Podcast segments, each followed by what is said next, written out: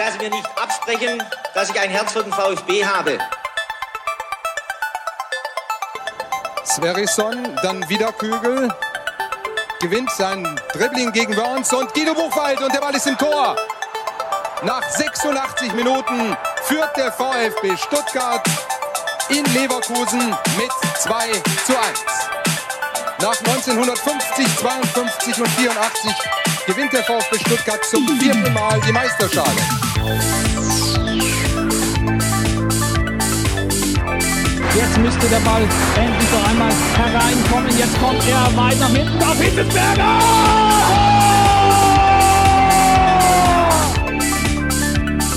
Mario Gomez, spitze Winkel, noch einmal nach innen, Pizza hat den Ball und es gibt noch einmal Abstoß vom Tor.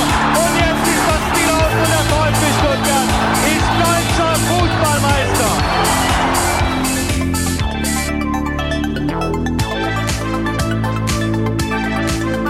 Herzlich willkommen zu STR. Mein Name ist Ricky und mit mir in der Leitung mal wieder zwei Personen. Zum einen eine euch wohlbekannte Stimme, der Sebastian. Guten Abend, Sebastian. Schönen guten Abend. Und ein waschechter Kollege, nämlich der Kollege Geiger. Hallo Thomas. Hallo aus Degerloch. Ja, wir freuen uns heute sehr, dass wir wieder einen Gast haben, dass wir dich hier begrüßen dürfen. Müssen natürlich erstmal klären, du hast es schon gesagt, du befindest dich gerade in Degerloch. Welchem Stuttgarter Verein denn dein Herz gehört? Sind es die Kickers, der VfB oder doch beide oder vielleicht sogar die Sonnenhof Großachsbach-Freunde?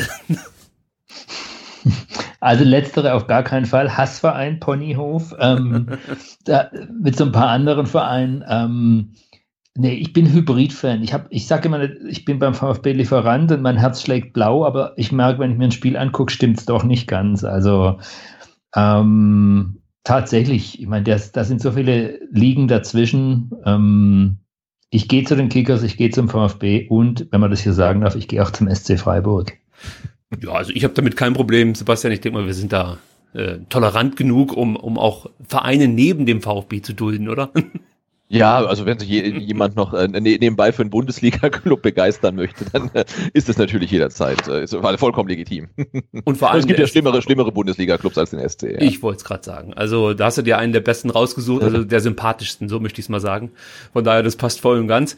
Ähm, aber interessant äh, finde ich das jetzt trotzdem noch. Also du bist natürlich, wenn ich es richtig gelesen habe, im Möhringen groß geworden. Mhm, und deswegen mhm. dann auch näher an den Kickers sozusagen dran gewesen, oder? Äh? Nee, eigentlich gar nicht. Tatsächlich als Kind war ich VfB-Fan. Also ich bin mit zwölf Jahren ins Stadion gegangen, habe alleine auch zum Teil und weiß, ich habe den VfB unter Sundermann angefeuert. Ich habe OO Ohlicher gerufen, Sundermann, du Wundermann. Ich war beim, was war es, ein 7-0 oder 8-0 gegen Jan Regensburg mit diesen vielen Hitzfeldtoren. Ähm, was war denn das nochmal, äh, Sebastian? Also es waren sechs Tore von Hitzfeld. Äh, ja, ich glaube, es waren 7-0 oder ja, so. Ja, ich glaube auch ein 7-0 und sechs Tore von Hitzfeld. Ja. ja, also da war ich im Stadion und tatsächlich VfB-Fan, so wie man das in Stuttgart als, als Kind war. Und dann gab es eine Phase, ich glaube so mit 14, 15, da musste man sich damals entscheiden, ähm, Musik, Moped oder Fußball und man hatte nur die Wahl, nur, nur zwei gingen. Und ich habe mich eben für Musik und Mopeds entschieden und Fußball war völlig weg hat mich gar nicht mehr interessiert. Und dann habe ich irgendwann zufällig 87 dieses äh, Pokalspiel Kickers gegen HSV gesehen, das Endspiel. Mhm. Und, und die haben sich echt in meine Herzen gespielt. Und also ich fand es total geil, wie die gekickt haben. Und dann bin ich mal nach Degerloch und fand seitdem da die Wurst gut und die Atmosphäre. Und äh, ja, also in allen drei Fällen, auch mit Freiburg, ich habe mir, ich hab mir die Vereine nicht ausgesucht. Es war eher so umgekehrt. Die haben sich mich immer ausgesucht. Bevor wir das jetzt alles vertiefen, müssen wir natürlich noch kurz klären, wer du eigentlich bist und was du eigentlich machst. Und das wird jetzt richtig spannend. Wahrscheinlich wird das ein Themenblock an und für sich, weil äh, du machst ja eigentlich alles. Also wir können eigentlich damit anfangen, was du nicht machst. Aber ich glaube, so dein Hauptberuf ist Werbetexter. Richtig, Werbetexter und Werbe, Werbefilmregisseur. Das ist mein Hauptberuf, genau. Und du bist auch Autor, ähm, hast ein Buch veröffentlicht oder ein Roman. Auto Reverse heißt der, der kam, glaube ich, vor, vor, hilf mir, sieben Jahren, sechs Jahren raus. Ja, ich weiß es gar nicht. Müsste ich jetzt vorne, müsste ich vorne ins Buch reingucken. Ich glaube, aber sechs Jahre ist es her, genau. Ja, Habe ja. ich einen Roman geschrieben damals über, über das Aufwachsen in Möhringen mit 15. Und ich glaube, da ist ganz lustig, weil da genau das, was wir gerade angesprochen haben, so thematisiert wird. Also dieses äh, Fußball geht weg, plötzlich kommen Mädchen und Mopeds und Musik und äh, man interessiert sich für andere Dinge. Wie kommt der Werbetexter jetzt äh, dazu, einen Roman zu schreiben? Ach du, mir ist schon immer, mir wird schon immer relativ schnell äh, nicht langweilig, aber ich, ich will halt Neues ausprobieren. Ich habe auch mal ein Drehbuch für einen Spielfilm geschrieben und äh, beim Blog Kessel TV schreibe ich mit und ähm, das mit dem Buch war eigentlich, ist entstanden über Kessel TV. Da hatte ich mal einen, einen Blogbeitrag über unsere alten Lehrer auf der Schule in Möhringen und äh, da rief mich dann ein alter Mitschüler an, der dann zwischenzeitlich Verlagschef war und fragte, willst du nicht einen Roman schreiben? Und ich habe gesagt, nee. Und der war aber so hartnäckig und dann hat sich daraus das irgendwie ergeben, dass ich gesagt habe, dann probiere ich das jetzt mal. Aber das hat jetzt nicht dazu geführt, dass das jetzt für dich ein, ein, ja, ein neuer Spielplatz wird oder so und du in Zukunft regelmäßig Romane schreibst. Also wenn ich, nee, weil tatsächlich äh, mit dem, mit, ich, mit Werbung und mit ähm, auch Regie führen verdienst du Geld, mit dem Buch verdienst du überhaupt kein Geld. Ähm, das war ein ganz tolles Projekt und es gab viel Aufmerksamkeit und es hat auch echt Spaß gemacht. Auch das, das danach über das Buch sprechen und so kleine Lesereise machen. Ähm, aber es ist einfach nicht lukrativ und die Zeit, die du reinsteckst, kriegst du nicht mal einen Bruchteil davon bezahlt und weiß ich nicht, vielleicht schreibe ich irgendwann mal wieder eins, aber ich bin jetzt, also ich empfinde mich jetzt auch nicht als Romanautor oder so. Aber du hast es ja schon gesagt, du hast äh, nicht nur einen Roman verfasst und äh, auch für Kesse TV viele sehr lesenswerte Blogbeiträge verfasst, sondern auch ein Filmdrehbuch. Und zwar nicht irgendwie eins für, für SWR, nicht, dass ich damit schmälern will, sondern so richtig für Nein, Hollywood. Für Hollywood, ja. Wobei gedreht wurde er in London, äh, war, und das war eine Produktion ähm, aus Deutschland heraus ähm, mit Orange Pictures aus München, die das Ganze finanziert haben. Aber es waren Hollywood-Darsteller dabei. Ich meine, es war ähm, Gary Oldman, ähm, hat mitgespielt, äh, Robert Carlyle aus Trainspotting, ähm, Terence Stamp aus Star Wars und so. Also das war schon verrückt. Und das ist auch so entstanden mit, wie der, wie der Roman eigentlich äh, aus einer eher Ahnungslosigkeit so gesagt, oh, wir hätten total Bock, ich mit einem Kumpel, komm, wir schreiben mal ein Drehbuch und sind auch tatsächlich dann nach Los Angeles gegangen, weil es, wo, wo soll man sonst schreiben, wenn nicht da? Und haben da ganz unbedarft einfach gespickelt, wie machen das die anderen und äh, uns da mal so reingewurstelt. Und da muss man aber auch dazu sagen, das Ding lag, glaube ich, fünf Jahre oder so in irgendwelchen Schubladen. Angeblich ging es über Tische von Produzenten. Ich glaube, es lag eher in Schubladen. Und irgendwann rief mich der Freund, mit dem ich das zusammengeschrieben habe, an und sagte mir, du, ich sitze hier mit Gary Oldman im Starbucks in Los Angeles, da war ich wieder in Stuttgart, ähm, und ich würde es machen. Oder er wird es machen. Und dann habe ich gesagt, du spinnst. Und er sagt, nö, der hat jetzt gerade gesagt, er hätte Lust auf den Film. Und dann ist der Film auch tatsächlich gedreht worden. Jetzt muss ich mal zurückspulen. Also du wurdest, das, das klingt natürlich Wahnsinn. Also du wurdest praktisch von irgendjemandem angesprochen, ob du nicht Bock hättest, mal ein Film, Filmdrehbuch zu schreiben. Na, ich hatte so eine Idee für einen, also relativ einfachen Plot. Ein Schlüsselmann, also ein Mr. Minuteman und ein Auftragskiller verwechseln die Handys. Das war so in den Zeiten, als die Handys rauskamen. Und dadurch kriegen die gegenseitig ihre Aufträge und boah, da passieren ja total verrückte Verwechslungsgeschichten. Und dann hat so ein bisschen die Crew um Roland Emmerich rum, der hat sich ja auch so ein paar deutsche äh, Mitarbeiter mit nach, nach Hollywood genommen. Die haben so gesagt, oh, das klingt aber toll und wollt ihr das nicht schreiben und so. Und äh, dann haben wir das halt mal geschrieben. Und mhm. es hat auch relativ lang gedauert und es gab auch viele Fassungen und so. Ähm, aber der, mit dem ich es geschrieben habe, Charlie, der ist Regisseur, der hat, den, der hat nachher auch die Regie gemacht bei dem Film. Der war halt so hartnäckig, ging den Leuten so auf den Keks, dass er irgendwann gesagt hat, du, ich habe jetzt tatsächlich, ich habe das Geld zusammen, ich habe die Schauspieler zusammen, ähm, wir drehen. Das erinnert mich so ein bisschen an meine Lieblingsserie, Die Sopranos, die ja auch in den USA von allen großen Fernsehstationen abgelehnt wurden und dann in den 90ern oder Ende der 90er von HBO, sagen wir so, aufgesammelt wurden. Und damals war es ja noch nicht so, dass HBO für hohe oder große Serienqualität stand. Das entwickelte mhm. sich erst danach. Und man kann auch dann vielleicht sagen, ja, vielleicht war es auch gar nicht so schlecht, dass nicht der Erstbeste zugeschlagen hat, sondern dass sich so ein bisschen hingezogen hat und ähm, dann beim Richtigen gelandet ist. Aber auf jeden Fall, ja, beeindruckend, mit wem du da zusammenarbeiten durftest. Hast dann wahrscheinlich auch die ganzen Schauspieler kennengelernt und äh, ja, war da jemand dabei, der dir jetzt dann vielleicht auch schon früher mal besonders gut gefallen hat in diversen Filmen? Also gerade wenn ich an Robert Carlyle denke zum Beispiel, das ist ja schon jemand, den man zumindest in meiner Generation ziemlich abgefeiert hat. Mhm, mhm. Na, das Lustige war, dass wir tatsächlich, als wir es geschrieben haben, den Killer äh, das Drehbuch, wir hatten Gary Oldman im Kopf. ähm, uns natürlich nie getraut, dass der irgendwie mal dran zu denken, dass der auch mitspielen könnte. Aber der war tatsächlich für uns so die Blaupause für diesen Killer, den wir da entwickelt haben. Ähm, insofern, als er dann mitgemacht hat, das war dann, das war schon großartig. Und äh, ja, also Schauspieler kennengelernt. Ähm, Billy Zane war ganz lustig. Das ist dieser Bösewicht aus Titanic. Der hatte während der Dreharbeiten, äh, wir waren in London zum Drehen und während der Dreharbeiten hatte er Geburtstag. Und dann hat er die Crew und sehr viele Freunde in ein altes Kino eingeladen nach London und äh, liefen halt eine Menge Leute rum und um 24 Uhr, also als er reingefeiert, ging die auf der Kino Lein, ging die Leinwand der Vorhang auf und Grace Jones stand da und hat halt Happy Birthday gesungen. Also das war schon, das ist, ich ich, glaube, ich habe mal irgendwann ein total verwackeltes Foto davon, weil ich war, ich fand es schon beeindruckend. Ja, das klingt auch sehr beeindruckend. Und äh, falls wir das jetzt noch nicht gesagt haben, der Film heißt Deadfish und äh, kann wahrscheinlich auch noch überall irgendwie konsumiert werden. Also da wird es, denke ich mal, Möglichkeiten geben, wer sich jetzt den es Film Es kann sein, dass er auf Netflix, ich weiß es nicht. Ich habe mich ehrlich gesagt nicht getraut zu gucken. Ich habe damals, weil er, er, also der Film ging in einigen Ländern äh, Direct to Video heißt es. Das heißt, der kam damals nur auf DVD raus, ging nicht in die Kinos. In Osteuropa kam er ins Kino. England kam er ins Kino, in Amerika ging er, glaube ich, direct to video und in Deutschland tatsächlich kam er gar nicht raus. Also ich habe eine ein Belegexemplar damals bei eBay Schweden ersteigert bei irgendeinem Typen ähm, und habe jetzt hier so eine schwedische DVD zu Hause liegen. Wart ihr denn zufrieden mit dem Endergebnis? Ähm, ich persönlich nicht. Ich mag ihn nicht so, weil wir haben sehr viel Zeit reingesteckt, dass dieses Drehbuch sehr ähm, logisch ist und dass, wenn der halt eine Waffe hat in Minute 20, dass er die in Minute 8 irgendwo herbekommt. Und äh, ja, der Film ist nachher ein bisschen eher so Richtung Snatch da mit, äh, mit, mit, mit Brad Pitt geworden.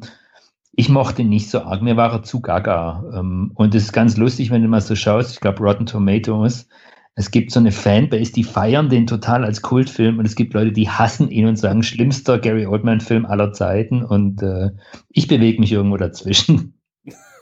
Also, und das Buch, das müssen wir auch noch mal kurz äh, ähm, placken, wenn man das so sagen kann, ähm, nennt sich Auto Reverse. Das, damit bist du mit Sicherheit zufrieden, weil das wird eigentlich in den höchsten to Tönen gelobt, wenn man dem Internet glauben darf. Mit dem bin ich happy total, ja, ja. Also das war auch eine schöne Geschichte da, äh, viele Sachen zu samplen, die einem zum Teil selber passiert sind oder die ich gehört habe und die in eine Geschichte zusammenzufügen. Ähm, naja, und beim Buch entstehen ja auch die Bilder und so tatsächlich eher im Kopf und, und äh, eher das über die Worte erzählen. Ähm, das war schon eher mein Metier. Wobei ich, keine Ahnung, also irgendwann, wenn ich viel Zeit haben sollte, setze ich mich vielleicht nochmal hin und schreibe ein Drehbuch, weil das war auch tatsächlich eine geile Erfahrung. Also wir werden das verlinken, dann könnt ihr es nochmal nachlesen und Rückmeldung äh, geben, wie es euch so gefallen hat. Aber wie gesagt, ich habe jetzt nur Gutes drüber gelesen, muss mir das dann auch nochmal holen ähm, und gibt's ja auch als E-Book. Also äh, ihr findet da mit Sicherheit dann äh, das Format eurer Wahl, aber äh, sei euch mal empfohlen an dieser Stelle. So, dann müssen wir natürlich auch noch über das sprechen, das dich, denke ich mal, so am bekanntesten macht, nämlich die Werbetexterei. Äh, wie, ja. bist, wie bist du dazu gekommen? Weil auch hier muss ich kurz nochmal ähm, was rausholen, was ich in einem Artikel gelesen habe über dich. Eigentlich wolltest du in Berlin ähm, studieren, aber der Numerus Clausus hat das Ganze verhindert. Kannst du das erstmal ausführen? Liebe Güte, wo hast du das her? Das ist ja, ja, das stimmt tatsächlich. Ich meine, das war in Zeiten vor Internet. Ich wollte nach Berlin auf die HDK, die heißt heute, glaube UDK, Hochschule der Künste und wollte irgendwie Gesellschafts- und Wirtschaftskommunikation studieren. Ich fand es so schön wischiwaschi und danach konnte man irgendwie Journalist und oder, oder, oder schreiben. Ich wollte irgendwas mit Schreiben machen, aber mich nicht festlegen, was.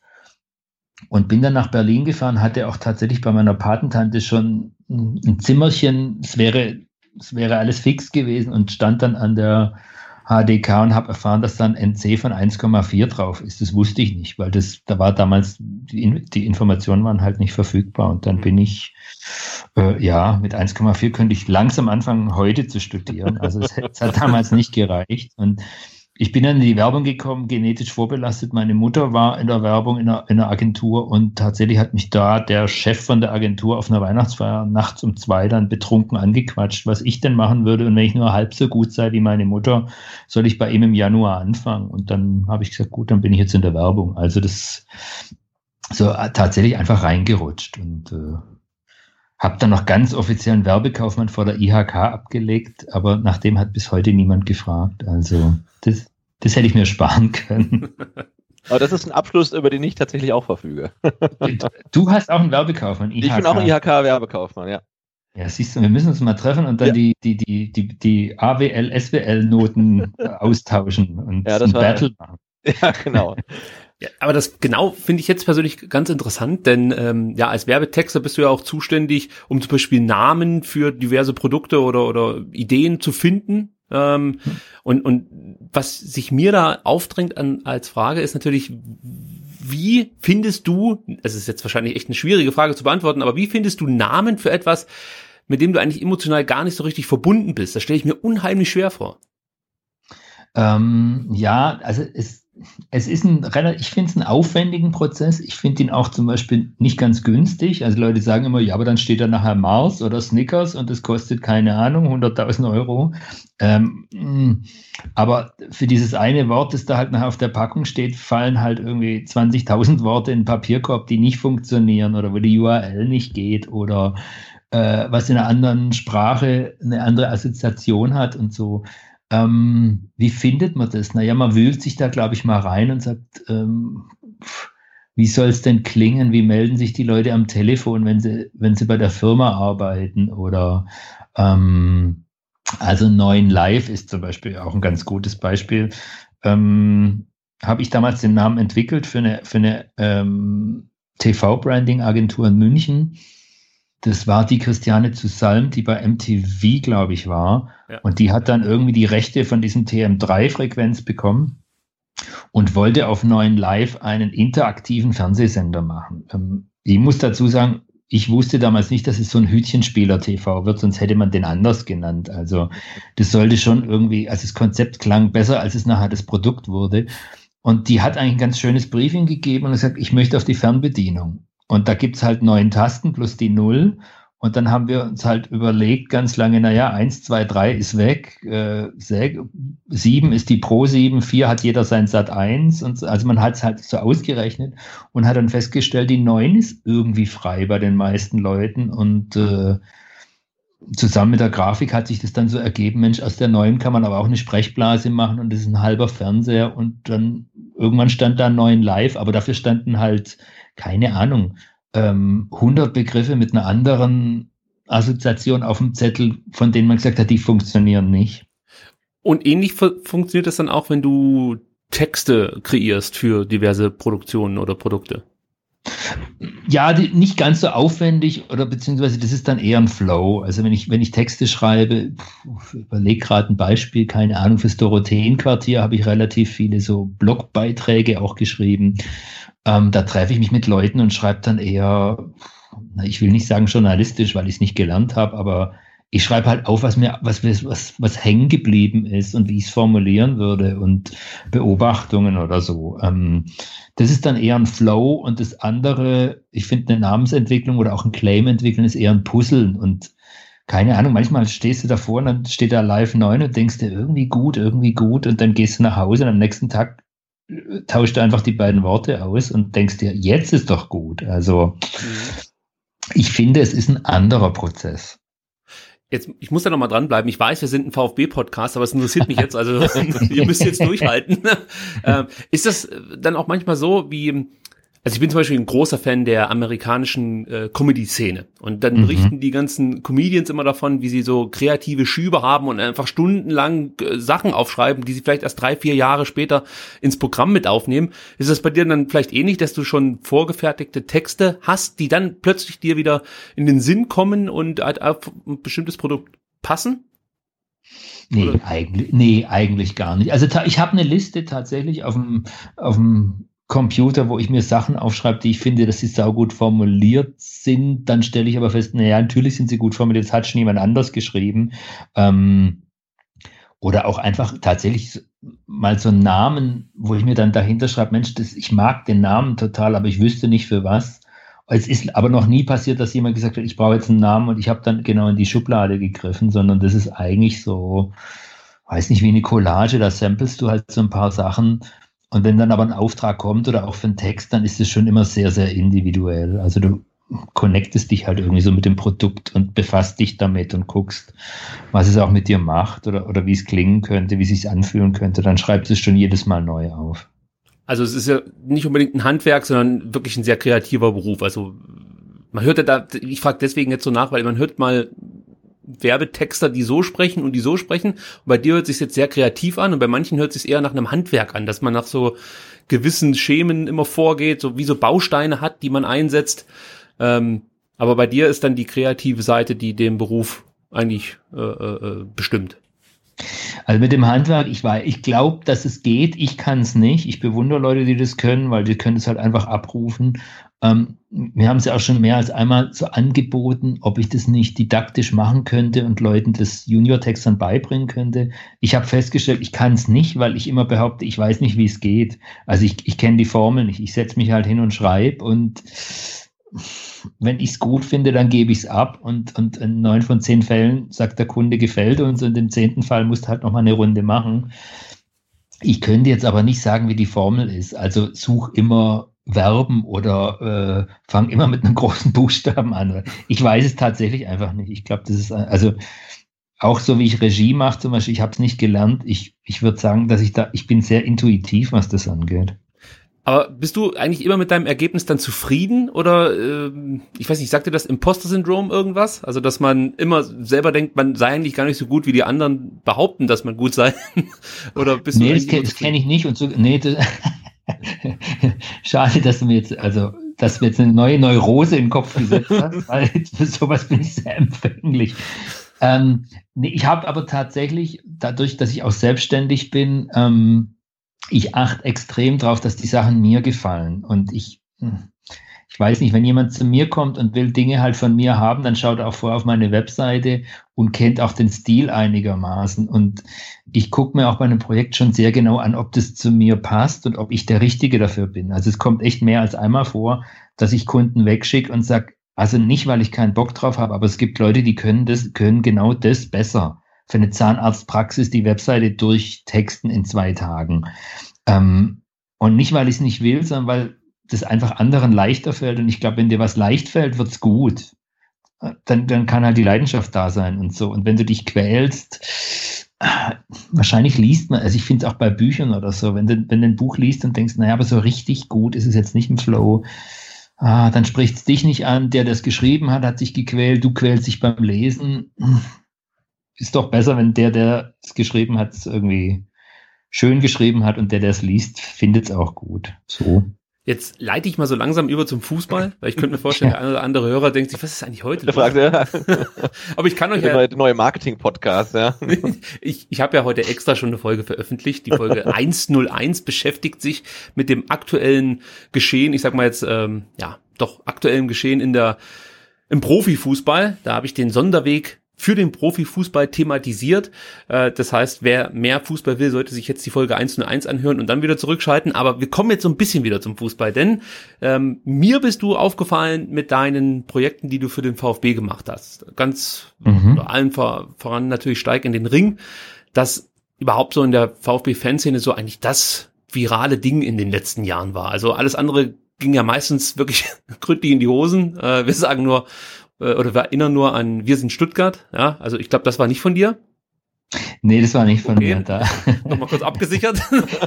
auch Wurstlos und Treu ist nicht von mir gewesen. Also. Ja, auch da, ähm, ich möchte das jetzt nicht weiter vertiefen, aber ich sag mal so, ich war mit Steig in den Ring sehr, sehr zufrieden. Äh, wie kam da die Connection zum VfB und ähm, ja, wie entstand die Idee? Und dann lasse ich dich gleich noch weiter reden und du kannst uns erklären, wie die Zusammenarbeit mit den Spielern so war. Mhm, mhm. Also äh, Connections entstanden, weil da ein früherer Kollege, mit dem ich zusammen in der Agentur war, äh, ins Marketing zum VfB gewechselt ist und äh, wir in Kontakt geblieben sind. Und ich irgendwie immer Lust hatte und gesagt habe, Mensch, irgendwie, ihr müsst den VfB mal ein bisschen anders darstellen. Ich glaube, der hat mehr Potenzial und mehr, mehr Sympathiepotenzial, als ihr da eigentlich tatsächlich spielt. Ähm, mir war das immer alles ein bisschen zu, zu unnahbar und äh, Altbacken vielleicht auch ein bisschen. Ja, also furchtlos und treu, ich will jetzt da auch gar nicht drauf rumreiten. Mir gefällt's nicht, äh, anderen gefällt's. ich, ich habe aber nur gesagt, naja, wir sind im Jahr 2000, weiß ich nicht, wo waren wir, 2015 oder so. Warum muss ein Fußballverein denn so klingen, wie, als ob wir in der Ritterzeit sind? Also in seiner ganzen Ansprache. Und ihr habt doch da eigentlich was. Ihr habt doch da Spieler, die wahrscheinlich irgendwie ganz, ganz coole Jungs sind. Ich wusste nicht, kannte die nicht.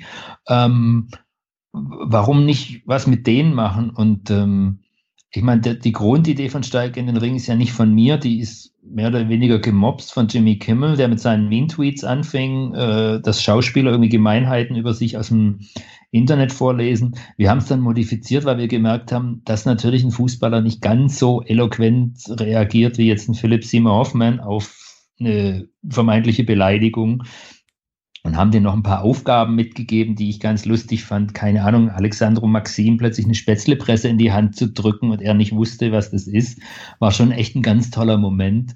Und äh, ja, beim VfB war man mutig genug, da mal einen Piloten zu machen und das auszuprobieren. Und auch im, im Verlauf von drei Jahre oder dreieinhalb Jahre am Stück haben wir es gemacht, ähm, da immer mehr loszulassen und auch zu merken, hm, das, äh, das kommt bei den Spielern gut an, das kommt bei den Fans gut an.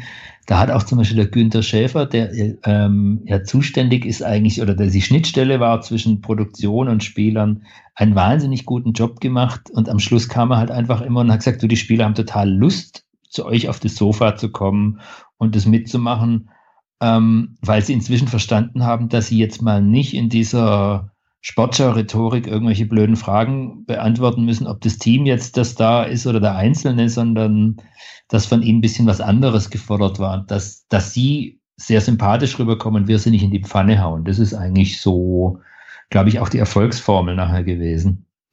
Das, was wir dann hinterher als, als, als Output ähm, gesehen haben. Äh, äh war das dann auch so zu nahezu 100 Prozent deine, deine Idee, dein Konzept oder musstest du da äh, Zugeständnisse und Abstriche machen, wie es so häufig ist, dass es dann doch nicht so äh, umgesetzt wird, wie man sich das vielleicht gewünscht hat? Nö, also du, ich sag mal, technisch hätte man natürlich gerne mehr Geld gehabt, um da, um da, dass es ein bisschen besser ausschaut alles. Aber also inhaltlich muss ich sagen, äh, absolut Hut ab vom VfB. Da kamen zwischendurch mal irgendwelche Geschichten, wo wir gesagt haben, hm, das können wir gerade in der Situation nicht bringen. Das war aber alles nachvollziehbar. Oder dass man, keine Ahnung, eine Folge mit Großkreuz nach seiner, seinem Zusammentreffen da im Rotlichtviertel nicht unbedingt ausstrahlt, ist auch nachvollziehbar. Aber die, die waren mit allen Dingen, also ich, ich würde sagen, das war ziemlich zu 99 Prozent so, wie ich es auch gemacht hätte ich, ich fand es trotzdem überraschend, dass es nicht so viele Folgen gab. Also von mir aus hättest du das jede Woche machen können, weil es war halt wirklich immer wieder toll, wenn es die neuen Folgen gab. Und wenn ich die Timeline damals äh, richtig mitverfolgt habe, gab es eigentlich nie irgendwas Negatives darüber. Also lag es da an der Zeit der Spieler oder ähm, ja, warum gab es nicht noch mehr Folgen? Also letzten Endes tatsächlich, äh, es ist eine Produktionsgeschichte. Ähm, es sah nicht aufwendig aus. Wir waren trotzdem immer mit zwei Kameras da. Du halt brauchst, du brauchst einen gescheiten Ton. Ähm, die, die, Spieler müssen Zeit haben. Du brauchst nachher die Facilities, dass du schneiden kannst. Ähm, die Redaktion von dem Ganzen fand ich extrem aufwendig, weil du musst halt dranbleiben am Verein, am ganzen Geschehen damit du die Leute auch nicht ständig fragst, was ist eins und eins und sie sollen zwei antworten, sondern du halt auch auf irgendwie was Lustiges eingehen kannst, als war das Sosa auf Zieler, glaube ich, oder? War das das so dieses ja, ja, der ja, Einwurfgeschichte.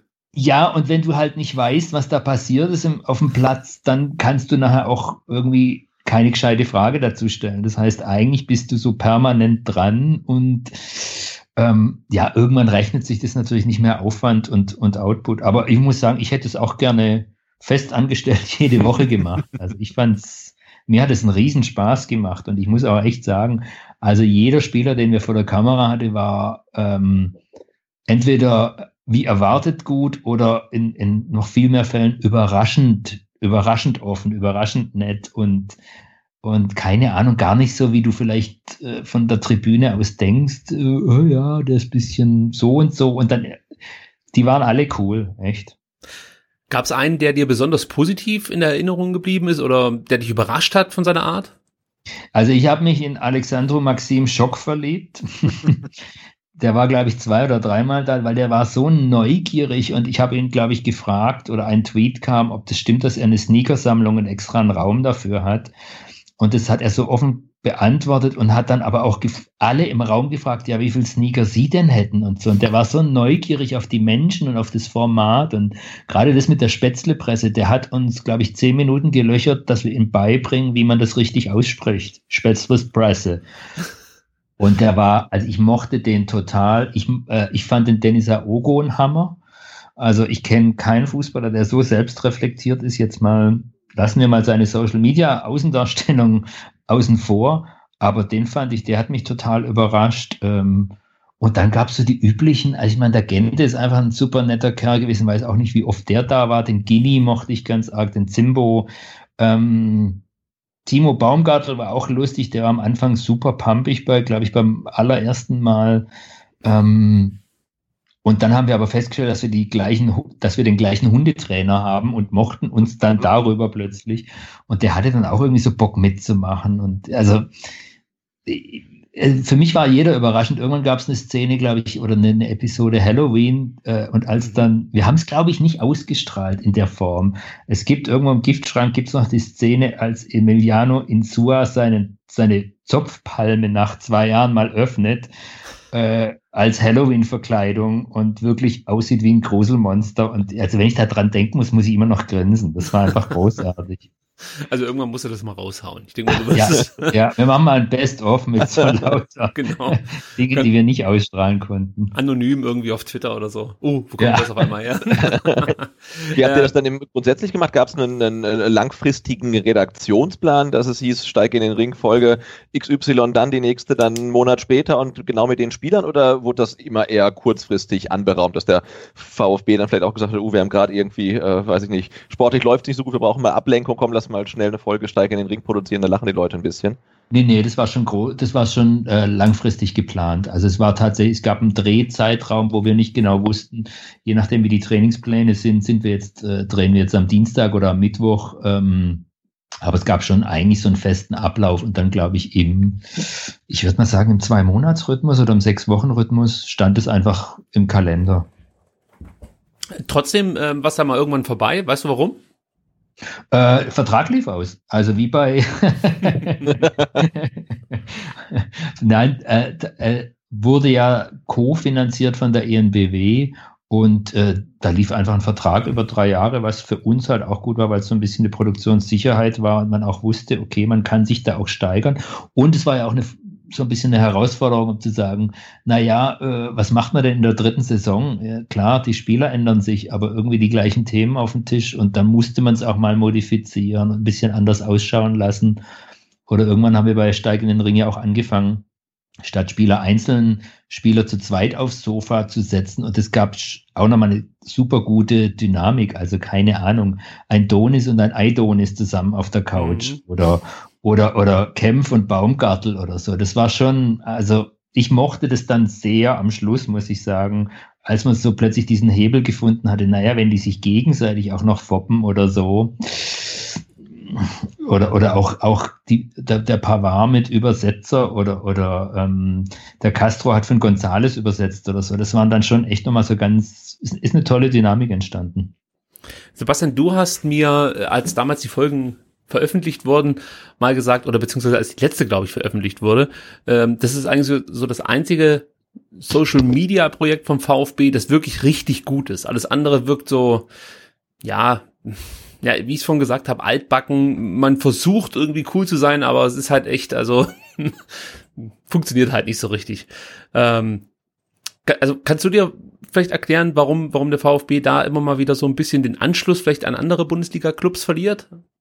Also in den Online-Aktivitäten, was da über Twitter und Facebook abläuft, haben wir ja, glaube ich, alle gemerkt, dass sich da irgendwie Anfang des Jahres ein bisschen was getan hat, äh, dass sich der VfB da offener gibt ähm, und ja, ein bisschen unkonventioneller und dann das Repertoire so ein bisschen erweitert hat. Aber natürlich sind das halt zum Großteil auch Sachen, die man irgendwo anders gesehen hat, was ja immer auch ein, Vorwurf ist, den man häufig hört, äh, dass der VfB dann immer das macht, was andere sowieso schon gemacht haben. Und auch da war, war Steig in den Ring halt ein Format, was man so, also ich zumindest bei anderen Vereinen noch nicht gesehen hatte, was einfach überraschend war, was sympathisch war ähm, und was deshalb meines Erachtens auch so gut ähm, eingeschlagen hat. Äh, hast du eigentlich noch, oder also Thomas, hast du eigentlich noch andere ähm, Ideen an den VfB rangetragen, der, die dann vielleicht abgelehnt wurden oder ja, gab es einfach nur diese Steig in den Ring Zusammenarbeit? Nee, wir haben ja immer wieder, also ich habe, glaube ich, über drei oder vier Jahre den Trikot-Lounge mitbegleitet und da ja dann eher unlustigere Filme produziert zum Beispiel. Also die, die Geschichten auf jeden Fall. Ähm, hm, nee, also abgelehnt, abgelehnt wurde eigentlich nichts. Ich glaube, alles, was man vorgeschlagen hat oder für was ich angefragt wurde, ähm, wurde nachher realisiert. Ja, wenn du dann die berüchtigte Werbekampagne Wir sind Stuttgart mitverfolgt hast, ohne jetzt da groß irgendwie Kollegen-Bashing zu betreiben, aber trotzdem wertet man das ja irgendwie. Äh, hat dich das gewundert, dass man dann so einen Weg einschlägt, vor allen Dingen, äh, wenn man berücksichtigt, dass ja zur damaligen Zeit ja schon so eine enorme Distanz bemerkbar wurde zwischen Fans und dem Verein aufgrund von Wolfgang Dietrich als Präsident und, und anderen Gegebenheiten, die wir jetzt gar nicht so weit ausführen müssen. Äh, die meisten wissen eh, von was wir reden.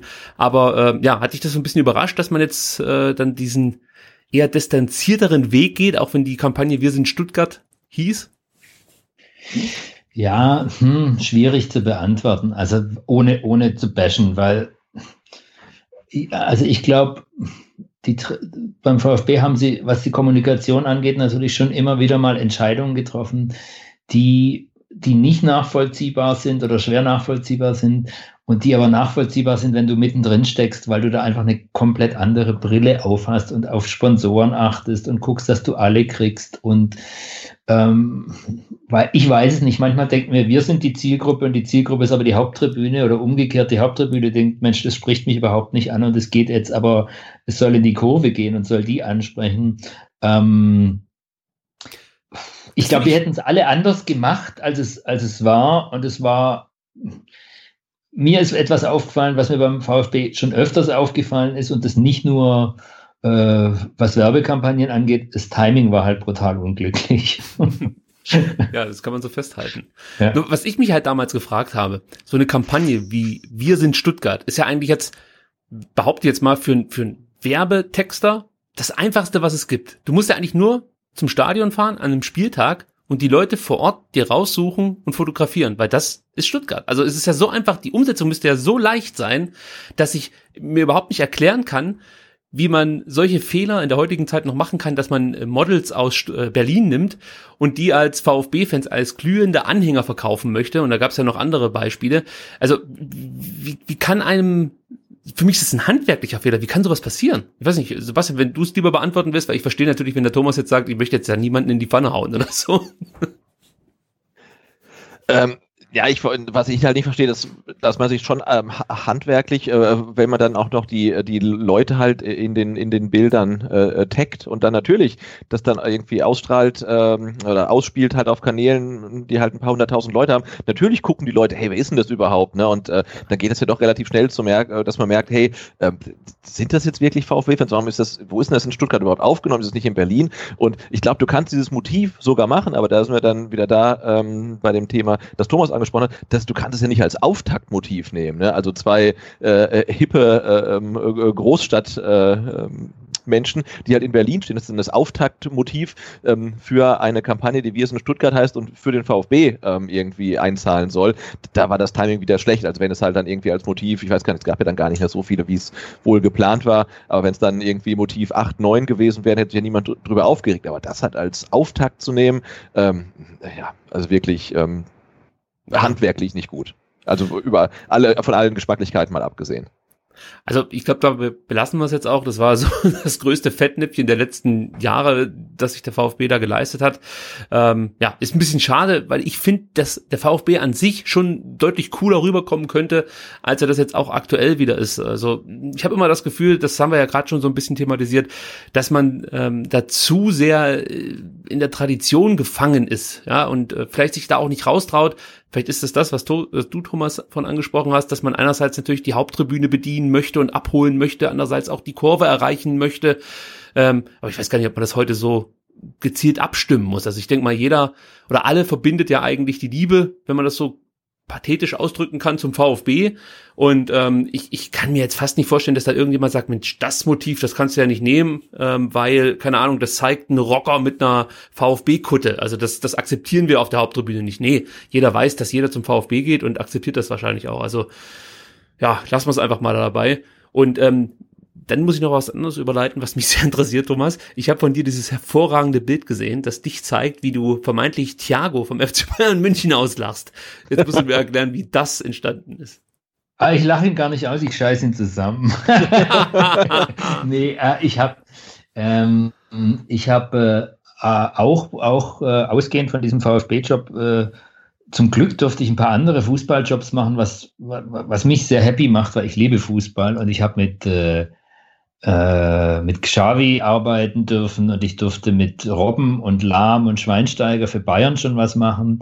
Ähm, und äh, vorletztes Jahr, glaube ich, nee, letztes Jahr, vorletztes Jahr mit der deutschen Fußballnationalmannschaft einen, einen Weihnachtsspot drehen, was ein Riesenerlebnis war, wo plötzlich Yogi Löw in Socken dastand, äh, weil er dachte, wir filmen nur seinen Kopf und ich so dachte, naja, also beziehungsweise nicht in Socken, er hatte die, äh, diese Hotelschlappen an, diese weißen, die man eigentlich in die Sauna anzieht. ähm, und zu den Bayern kam es dann auch dadurch, durch diese äh, ganze Fußballaffinität. Da habe ich für die Allianz eine Geschichte gedreht in München. Ähm, war auch ganz lustig, weil auch, auch da übrigens so ein bisschen die Parallelität, weil beim VfB hat der Günter Schäfer die Spieler halt einfach mal reingeschickt und gesagt, da drüben ist die Tür, da geht ihr rein und dann macht ihr mit den Jungs ein bisschen Spaß und alle haben sich rausgehalten und haben dann natürlich mal das Endergebnis angeschaut. Bei Bayern kamen drei Spieler und glaube ich fünf Betreuer oder so und haben auch wirklich immer geguckt, ja, ihr müsst mehr Dialog mit dem machen und mehr mit dem machen. Und dann habe ich gesagt, na ja, ähm, aber wenn ihr Dialoge haben wollt, äh, dann schickt ihr uns vielleicht nicht einen Thiago und einen Tolisso und einen Kimmich, weil von denen spricht, spricht halt nur einer Deutsch. Da wird es ein bisschen schwierig. Und da ist unter anderem das entstanden, dass ich den den, dem Thiago noch einmal sagen soll, er soll das mit ein bisschen mehr Inbrunst machen. Ich muss aber sagen, es war ein super guter Typ und es hat total Spaß gemacht, mit ihm zu drehen. Ich habe mal äh, beim, äh, oder ja, ich glaube, es war FC Bayern TV, da habe ich mal so ein, so, ein, so ein Feature über Thiago gesehen und mhm. da kam auch wirklich extrem sympathisch rüber und konnte mhm. auch, mhm. also überraschend gut Deutsch, weil ich wusste nicht, mhm. dass er so gut Deutsch kann, aber ich glaube, der FC mhm. Bayern legt ja großen Wert darauf, dass die Spieler dann immer zum Deutschunterricht gehen, sobald sie in München ankommen. Und Thiago hat mich da wirklich äh, überrascht, wie gut er Riesentyp, Riesentyp. Ich finde auch übrigens ein super guter Fußballer, aber auch so, also er super, Kimmich super. Äh, ich fand nur unglücklich, Tolisso sollte irgendwie, glaube ich, drei deutsche Sätze sagen und war aber erst kurz in Deutschland und hat es nicht hinbekommen. Wir haben ihn dann Servus sagen lassen das, und, und noch irgendeine bayerische Abschiedsformel.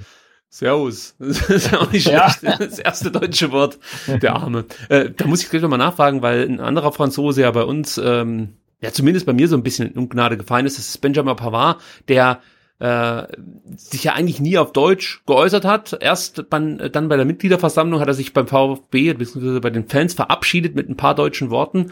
Ähm, wie kam der so rüber, als du mit dem zusammengearbeitet hast? War es ein guter Typ oder dann doch eher so ein erfolgsorientierter, junger, hipper Mensch wie er? Nein, gar nicht, gar nicht. Pavard, also ein, ein, wirklich ein ganz junges Kerlchen und auch mit dem Trainer, er war, glaube ich, zweimal bei Steigen im Ring, hat total Spaß gemacht, weil er den Peter Reichert dabei hatte und die hatten so eine gute Chemie und der Peter hat halt übersetzt und also wenn man da das Material von der Folge, was wir auch nicht verwendet haben, sich mal anschauen würde, also super guter Kerl. Für mich war es total schwierig, weil meine drei Brocken Französisch halt leider nicht gereicht haben, um, um direkt mit ihm in Kontakt zu gehen. Aber ähm, also null affektiert oder erfolgsorientiert oder so. Im Gegenteil. Also der, der wollte auch beim Dreh Spaß dran haben. Ich finde auch, also wie auf dem Platz so, unverbissen und, und, und mit so einer jugendhaften Lockerheit. Ja, eigentlich schön. Ja. Aber bei mir kam es halt nie so richtig an. Vor allen Dingen im letzten Jahr hatte ich irgendwie so das Gefühl, dass er mit dem VfB abgeschlossen hat. Aber vielleicht lag es auch daran, dass es, äh, ich glaube, gerade natürlich in der Abstiegssaison ihm schwer gefallen ist, ähm, ja, da nochmal besonders herauszustechen, weil natürlich da vieles nicht stimmte innerhalb der Mannschaft. Gut genau. möglich, ja. Ja, ja, was man so mhm, mhm. ja äh, muss ich nochmal bei dem Thema Fußball allgemein bleiben. Gab es da noch so irgendwie jemanden, der ähm, ja, dir besonders imponiert hat oder irgendwie ein Idol, mit dem du mal zusammenarbeiten konntest aus, aus, aus deiner Zeit als, als junger Fußballfan? Also was weiß ich, so ein Franz Beckenbauer oder so? Gab es da irgendwelche Begegnungen? Ach, das ist witzig. Beckenbauer, tatsächlich, weil ich mir neulich überlegt habe, Mensch, mit wem würde ich gerne drehen? Und Beckenbauer gehört tatsächlich dazu. Ein, ein Freund von mir hat mit ihm, ich glaube, für O2 oder sowas gedreht und hat gesagt, das ist einer der nettesten Menschen, den er je kennengelernt hat. Ähm, ich, also, nee, es Gibt's wen, also weiß ich nicht, lebt Kevin Keegan noch? also der lebt noch. Äh, man muss ja heute vorsichtig sein in der aktuellen äh, Situation, aber er ja, lebt das noch. Stimmt. Das stimmt. Also den, den fand ich als, als Jugendlicher großartig. Ähm, ähm, ich überlege gerade, also ich bin total happy, dass mich so Leute überrascht haben. Keine Ahnung, Florian Klein kam irgendwann rein und war so herrlich österreichisch und hat mich total amüsiert. Oder der, der, der Niedermeyer hat nach dem, äh, nach dem Dreh gesagt, was machen wir jetzt noch? Und dann habe ich gesagt, ich weiß nicht, du, du gehst wahrscheinlich ins Vivaldi. Und er hat gesagt, ja, kommst mit. Dann hat er halt die halbe Crew ins Vivaldi eingeladen. Und es war irgendwie total, total locker. Und das fand ich schon auch, also es, es fand ich überraschend, dass die dann so cool waren. Und ähm, über, ich überlege gerade, ich, ich war ein Riesenfan immer von Philipp Lahm, fußballerisch, und durfte dann mit ihm arbeiten. Und ich hatte mir fest vorgenommen, er ist der Einzige, dem ich sage, wie toll ich ihn finde. Und Philipp Lahm kam zum Dreh und war auf dem war dann vor der Kamera nicht so toll, wie ich ihn auf dem Platz fand. Ich fand ihn etwas, etwas also er könnte auch gut in der Versicherung arbeiten genau. mit seiner Mentalität. Es hat irgendwie so ein bisschen. Er strahlt auch genau das aus, auf mich jedenfalls. ja, ja. Und äh, ein Schweinsteiger dagegen war zum Beispiel war super cool. Ähm, und, ja, und weil tolle sagst, Geschichte, als äh, Bastian Schweinsteiger nachts mal seiner neuen Freundin die Sauna beim FC Bayern zeigen wollte. Ja, die. Ja, die ist bekannt. ja. Die ist, ähm, nee, und Idole, also, hm, ich habe ich hab ein Foto mit mir und äh, Raul und Zidane und Beckham. Also mit denen habe ich mal für Adidas in Madrid äh, gearbeitet, fotografiert damals oder fotografieren lassen. Und es war schon beeindruckend, weil der Raul kam so rein und hat sich eine Dose Bier genommen vom Buffet vor dem Fotoshooting und war so ein richtiger, kam im flachen Audi und war so ein bisschen eher Fußballproll. Beckham kam halt mit einer riesen Entourage, war aber sehr schüchtern, aber total nett. Und sie dann stand einfach plötzlich in dieser großen Halle mit einer Lederjacke so nach Kragen nach oben. Der, der war einfach plötzlich da, also als hätte ihn jemand hingebeamt und stand da und hat gesagt, where do I have to go? Und das war wirklich, also wie aus dem Film. Also insofern, die großen Idole waren schon irgendwie, die waren schon mal mit mir in einem Raum. Oder ich durfte schon mal mit denen in einem Raum sein. Das waren ja auch so die ersten, die sich selber als Marke verstanden haben. Also gerade so ein Beckham und auch ein Zidane vielleicht weniger, aber Beckham war so der erste, der sich auch als Marke verkauft hat. Ähm, Findest du, dass es da oder sind dir da Unterschiede aufgefallen, was die Professionalität angeht, zu solchen ganz großen Stars zum Beispiel und dann zu ganz normalen Profis oder sind die dann alle dann doch irgendwie ja, ganz gewöhnliche Leute, die das halt mitmachen, ihren Spaß haben und fertig?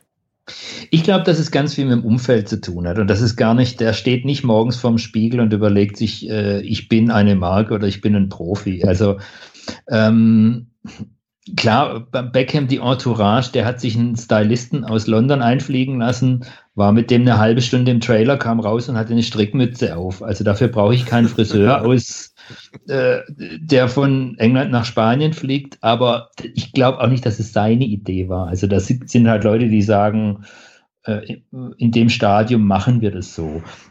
Auf der anderen Seite, ähm, was mich beim Beckham tatsächlich total beeindruckt hat, äh, ähm, der hat dann Autogramme gegeben oder man konnte sich ein Autogramm von ihm holen. Da waren halt auch viele Leute von der, vom Hersteller da und so. Und man sollte dann seinen Vornamen daneben schreiben und auf den Zettel und dann hat er unterschrieben mit deinem Vornamen, aber mit seinem Nachnamen. Also wenn ich, ich habe mir jetzt keins geholt von ihm, aber wenn ich ein Autogramm gewollt hätte, hätte ich einen Zettel hingelegt mit Thomas und dann hätte er unterschrieben mit Thomas Beckham. Ähm, weil das Autogramm für mich, ich habe haben dann auch nachgefragt und dann kam raus, das Autogramm für mich ist ja wie eine Widmung. Er schreibt für Thomas von Beckham, aber auf eBay ist es nichts wert, weil du kannst nicht sagen, ich habe ein Autogramm von Thomas Beckham oder von Dieter Beckham und glaubt mir, es ist wirklich von David. Ähm, er hat halt einfach gesagt, er will nicht, dass äh, auf eBay mit seinem Autogramm Geschäfte gemacht wird, sondern wenn du ein Autogramm kriegst, kriegst du halt Sebastian Beckham. Ah, okay, ja, okay. Das macht ja irgendwo Sinn. Also ich habe das in anderen Bereichen auch schon häufiger mitbekommen, dass es ja so ein richtiges Geschäft mit diesen Autogrammen gibt und, und Leute den ganzen Tag nichts anderes machen, als vor irgendwelchen Hotels zu lungern und dann möglichst viele Autogramme von irgendwelchen berühmten Personen abzugreifen und die dann ja. eben ja. auf Ebay verkaufen. Also ja. Und ich würde auch sagen, es war wahrscheinlich nicht seine Idee, sondern die hatte einen Berater um ihn herum. Und das finde ich so, das sind so ein bisschen die, die auch was, was mir beim VfB aufgefallen ist, äh, schon alle cool, alle sehr cool, die Spieler. Ähm, in dem Moment, wo Spieler kamen wie Badstube oder auch Julian Green, die mal bei Bayern waren, hatte ich den Eindruck, die sind in ba bei Bayern durch so eine Rhetorikschule durch und die kriegst du nicht so leicht aus der Reserve. Also wenn du fragst, keine Ahnung, äh, was ist das beste Rezept für Spätzle, würdest du ja erwarten, dass jemand irgendwie in seinem Kopf kramt und sagt, naja, Mehl, Eier oder wie der Ötschan dann gesagt hat, äh, was braucht man für Spätzle? Hat er gesagt, ein Pudenschnitzel, war für mich die Top 1 ähm, und die Badstubers und, und Greens dieser Welt, die halt vorher bei Bayern waren, äh, kommen dann immer wieder auf so eine Rhetorik zurück und sagen, naja, die Mannschaft ist das da und wir müssen den Druck über die Flügel machen. Du denkst dir so, ja, aber wir reden gerade gar nicht über Fußball. Ähm, die sind echt schwerer aus der Reserve zu locken, aber auch, würde ich sagen, nicht denen ihre Idee, sondern halt von Beratern wahrscheinlich geimpft. Äh, jetzt müssen wir noch mal ganz kurz überleiten auf was anderes, was mich interessiert. Wir kommen nachher noch mal zum Fußball zurück und zwar äh, dein Engagement als Blogger bei Kessel TV. Wie mhm. sind das entstanden? Äh, äh, Thorsten, der bei Kessel TV einer der, der ersten war, die mitgeschrieben hat, und ich haben irgendwann mal in der gleichen Firma gearbeitet und äh, beziehungsweise ich habe den Thorsten eingestellt und habe dann aber gekündigt, aber nicht wegen ihm. Und äh, wir sind befreundet geblieben und ich fand das immer echt total cool, wie die, wie die Jungs da schreiben und äh, habe aber gesagt, also mit Hip-Hop und, und auch jetzt mit so einem Turnschuhkult habe ich eigentlich nicht so viel am Hut. Aber das macht vielleicht den Blog Kessel TV ja auch aus, dass da irgendwie, keine Ahnung, ein Setzer aus dem Gothic kommt und jetzt äh, über übers Kinderkriegen schreibt und äh, jemand anders über das Rappen und über, über das Nachtleben und ein Dritter dann halt irgendwie sich auf, auf die Socken macht und ein bisschen die Stadt so erkundigt und schreibt. Also das war jetzt kein Engagement, das, das groß über Vorstellungsgespräche lief oder so, sondern wir haben es halt einfach mal gemacht. Aber für dich ist das, denke ich mal, schon besonders wichtig, dich in Stuttgart zu bewegen und dann, ich sag mal, dich inspirieren lassen durch Urbanität. Also das ist das, was deine Texte dann auch ausmacht. Toll, das hast du schön formuliert. Super, ja. Also ich strome gern. Ich strome total gern und tatsächlich das Bloggen bei Kessel TV hat mir das auch wieder so ein bisschen schmackhaft gemacht, dass du halt einfach an Orte an Orten bist wie in der Hackstraße oder in Kaltental und sagst, ich gehe jetzt hier mal in die Seitenstraße und da passieren echt total spannende Sachen.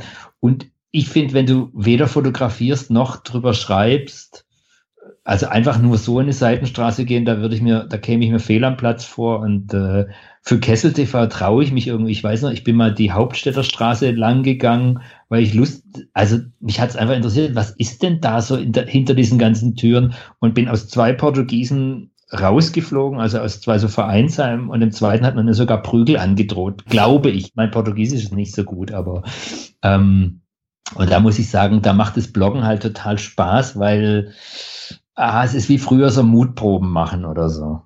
Wie sehr fehlt dir jetzt aktuell das Schlendern durch Stuttgart äh, aufgrund der Corona-Krise? Naja, alleine schlendern geht ja irgendwie. Also ich war neulich tatsächlich mit dem Fahrrad am Flughafen, weil mich das total interessiert hat, wie es da ausschaut und habe mich dann halt getraut, da zu schlendern und ein paar Fotos zu machen. Und äh, ähm, also mir fehlt jetzt keine volle Innenstadt, das fehlt mir nicht. Und ähm, ich meine, die leere Innenstadt ist ja jetzt auch wieder was Besonderes, über das man schreiben kann. Haben wir neulich probiert, habe mich tatsächlich mit dem Martin Albert von Kessel TV äh, mit 28 Meter Abstand in der Stadt getroffen und sind die Königstraße runtergelaufen. Ich fand es jetzt nicht so ergiebig, weil es ist ein bisschen wie, wie, wie an einem Sonntag, nur dass Five Guys nicht aufhatte. Also ähm, fand es jetzt nicht so. Also es ist ja keine Geisterstadt. Es, Leute gehen ja irgendwie trotzdem in die Stadt gerade. Ja. Ähm, sie gehen halt nur nicht in die Geschäfte rein. Also ich finde das interessant, weil ich habe mal äh, was ähnliches versucht, was du machst, nur als Podcast äh, aufzuziehen. Mhm. Und zwar mhm. ähm, hieß es Places. Es scheiterte übrigens krachend. Ähm, aber die Idee war halt einfach, sich an, an Orten zu bewegen mit jemandem zusammen und darüber dann zu sprechen, was man da so mhm. sieht, erlebt, wie auch mhm. immer. Und äh, die ersten beiden Folgen haben wir in New York aufgenommen. Das äh, war natürlich dann noch sehr spannend, weil es da genügend zu erleben gab. Irgendwann sind wir dann nachts in den Wald gegangen, aber es war irgendwie immer irgendwie spannend, jedenfalls für uns als ähm, ja, Autoren des Podcasts, aber ja, hat keinen interessiert, muss man sagen. Aber solltest du wieder machen, finde ich eine großartige Idee. Also vor ja, allem also, das auch lokal zu, zu verwurzeln. Also ich, ich finde bei Kessel TV dann immer schön, wenn wir das machen oder wenn ich das mache und gehe in irgendeine Ecke und manchmal ist es ja auch wirklich so, macht man sich so ein bisschen lustig drüber und sagt, ja, hier Stuttgart-Rehlenberg, ernsthaft jetzt. Aber dann kommen tatsächlich auch so, so Menschen um die Ecke und schreiben dir was wie eine Liebeserklärung und sagen, du, da bin ich aufgewachsen und schön, dass dir diese, diese eine Biotonne, die immer auf dem Kopf steht, oder da steht dann eine Yacht in einem Garten, mhm. wo man denkt, naja, die hat irgendjemand dahingestellt und vergessen oder was, weil die verrottet oder, oder ist sie geklaut oder so. Also es entstehen ja immer gleich so Geschichten im Kopf, man malt sich dann so Bilder aus. Und wenn dann Menschen darauf reagieren und sagen, danke, dass du in unserer Hut spazieren warst, das ist großartig. Also vielleicht ähm, hole ich das Projekt Places nochmal irgendwann aus der Versenkung und dann ziehen wir das hier in Stuttgart ganz kurz auf. Ja. Also genau. bislang, und, ja. Eins muss ich noch ansprechen, ne? nachdem wir jetzt ja sowieso heute den, den, den Fußball, den VfB, nur so ein bisschen am, am, am ähm, Rande lassen, äh, muss ich noch ansprechen, wer die ähm, Texte von Thomas bei Kessel TV aufmerksam liest, der weiß, dass er neben dem Fußball äh, noch eine ganz äh, andere Sportart äh, mit Leidenschaft begleitet und das ist der Pferdesport. da, da, muss jetzt ein paar Worte bitte drüber verlieren. Naja, also ich bin als Kind geritten, dann habe ich das übrigens auch wie Fußball jahrelang nicht getan. Äh, jetzt, äh, also ich liebe Pferde total und irgendwann, ähm, aber ich liebe Pferde eher, wenn sie auf der Weide stehen oder wenn man mal ein, ich nehme in, in eine Hand ein Pferd und die andere einen Hund und gehe spazieren und so. Ähm, und ich bin irgendwann mal zu diesen German, German Masters heißen die, glaube ich, in Stuttgart gekommen und habe angefangen darüber zu schreiben, weil es einfach so die also die ganze Pferdeszene ist schon absurd. Äh, ich habe neulich wieder so eine Notiz gefunden, dass der Pferdesport, glaube ich, die, die einzige Industrie der Welt ist, in der Produkte verkauft werden, auf denen draufsteht, schmeckt nach absolut nichts, weil die wollen das nicht, dass, es, dass die Pferde äh, sich an irgendeinen Geschmack gewöhnen und dann gibt es irgendwie ein Produkt, das abführend ist, aber was nach nichts schmeckt und die ja, der, der, Kult um die Pferde, der, der hat mich schon total fasziniert und da habe ich da, ich glaube, ich bin regelmäßig jedes Jahr hingegangen zu diesen German Masters und habe mich auch tatsächlich ähm, immer weiter reingetraut. Also auch da wieder Stichwort Mutprobe. Und ich glaube, als ich das letzte Mal da war, die akkreditieren uns ja immer dann in guten Glauben, weil sie denken, wir sind Sportreporter, ähm, habe ich mich dann mit dem iPhone wirklich direkt neben so ein komisches Hindernis gestellt und alle hatten diese riesen Tüten da äh, an Objektiven und ich stand mit dem iPhone da und habe mich gewundert, dass meine Fotos nicht so gut werden, aber es hat halt riesen Spaß gemacht. Hast du denn auch ein Herz für Appassionata? Der ich würde mal für Kessel TV hingehen und über den Quatsch schreiben. Ich finde es, ich finde, also alles, wenn ein Pferd irgendwie, keine Ahnung, so ein so, so, so ein Plüschhalfter kriegt oder so ein Quatsch, da steige ich aus. Also es ist, es ist eine sehr besondere Zielgruppe, muss man sagen. Also mein Vater hat äh, viele Jahre auf einem Pferdegestüt gearbeitet und hat dort äh, Turnierpferde äh, mhm. zu diversen Orten mhm. gefahren und so. Deswegen, mhm. als ich sehr jung war, hatte ich auch einen, ja, einen gewissen Hang zu Pferden und habe mich dafür interessiert. Aber ja, das war dann passé, nachdem wir hier äh, direkt nach Stuttgart gezogen sind, dann ähm, es ist, ist die, ist ja das Interesse irgendwie so ein bisschen flöten gegangen, wobei ich immer mal wieder gerne diese Springreiten im Fernsehen verfolge. Das finde ich weiterhin ich faszinierend. Auch, ich finde auch tatsächlich, ich finde es zum Zugucken eine geile Sportart und ich, also jetzt mache ich mal Werbung für diese German Masters tatsächlich. Man kann da auch ahnungslos mal hingehen, weil es hat echt, das hat schon eine gute Stimmung, eine gute Atmosphäre und man kriegt die Sportart relativ schnell. Also wenn das Pferd halt ein Hindernis reißt, dann ist es halt, kriegt es halt einen Punkt Abzug. Also das ist jetzt nicht äh, keine Quantenphysik, die man da verstehen muss. Und es macht, also ich, ich kann es tatsächlich mal empfehlen, dahin zu gehen. Das ist schon lustig. So, Sebastian, ein Pferd haben wir schon im Logo. Das heißt, da ist. Und ich habe auch, auch, gesehen, wenn man mal ähm, in die ähm, Podcast-Charts bei iTunes guckt, da sind, ich glaube, ein oder sogar zwei Pferde-Podcasts. Ich weiß nicht, ob es um Dressur, Springreiten oder Military geht oder um alles zusammen, aber die sind relativ äh, populär. Also vielleicht ist das noch so eine, so eine Lücke, wenn es jetzt noch weiterhin ähm, keine, keine Spiele gibt. Ich meine, gut, Springreit-Turniere gibt es wahrscheinlich jetzt gerade auch nicht, aber ähm, eher dann als Fußballspiele vermutlich wieder. Draußen wahrscheinlich, ja. ja. Also das Geile ist übrigens, auch wenn du zu den German Masters gehst, wenn man sich gar nicht auskennt. Also ich habe tatsächlich, ich kenne mich ein bisschen mit Pferden aus, aber jetzt mit Springreiten oder Dressurreiten gar nicht. Und vor allem auch nicht in der Szene. Und dann hast du ja so einen Stadionsprecher dort, der halt die ganze Zeit durchmoderiert und sagt, jetzt kommt Finn Phipps auf, keine Ahnung, äh, auf Desdemona und du denkst dir so, also über den Namen musst du dich schon amüsieren und die links und rechts neben dir sind total verzückt, weil das ist gerade der Shootingstar und du kennst dich aber gar nicht aus. Ähm, das hat schon echt was. Schöne Absurdität. Also vielleicht probiere ich das wirklich mal aus, wenn es dann wieder möglich ist, nach Corona. Ähm, obwohl ich kann mir ja vielleicht alte Aufzeichnungen auf YouTube anschauen, denn da bin ich letztes Jahr dann auch auf ähm, College-Gymnastik in den USA aufmerksam geworden. ja, und war völlig fasziniert, was das für ein Hype auslöst da drüben. Also, äh, ich meine, klar, so äh, Bodenturnen und sowas, das kenne ich auch von Olympia, aber das, das wird ja immer sehr ruhig mitverfolgt und es, es, gibt wenig Emotionen. Und in den Staaten ist das ja, da geht's ja ab. Da könntest du denken, da spielen die Lakers, weiß ich nicht, gegen, gegen die Knicks oder so in, in den NBA-Finalen und ähm, ja, da geht's dann einfach nur um Bodenturnen oder irgendwelche verrückten Übungen am Reck. Also fand ich sehr faszinierend. Ja, mal gucken. Vielleicht nutze ich jetzt die fußballfreie Zeit und befasse mich mit dem Pferdesport. Ja, aber ich, das, das halt immer noch so nach, wenn man früher irgendwie Olympia geguckt hat oder so, dann der, der Name der Springreiter dann äh, mit dem Pferd, ne? Also äh, irgendwie, weiß ich nicht, Ludger Bärbaum auf Ratina Z oder irgendwie sowas. Also das äh, wo hast du denn das jetzt vorgekramt? Also das, ich glaube, das war sogar sachlich richtig. Oder? Ja, es war also, Ich habe kurz geguckt, aber ich kann bitte sehen. Ähm, äh, Olympische Spiele ähm, 1996, Goldmedaille mit der Mannschaft.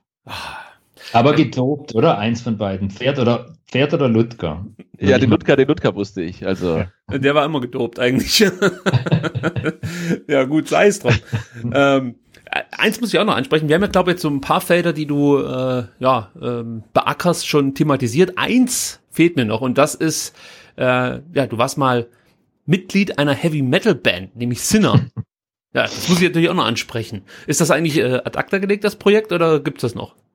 Also für mich ist es ad acta gelegt, äh, aber die Band gibt's noch. Die haben, glaube ich, gerade ein aktuelles Album draußen, wahrscheinlich das 17. oder so. Also die Band gibt's noch, sind auch noch tatsächlich drei von früher wieder dabei.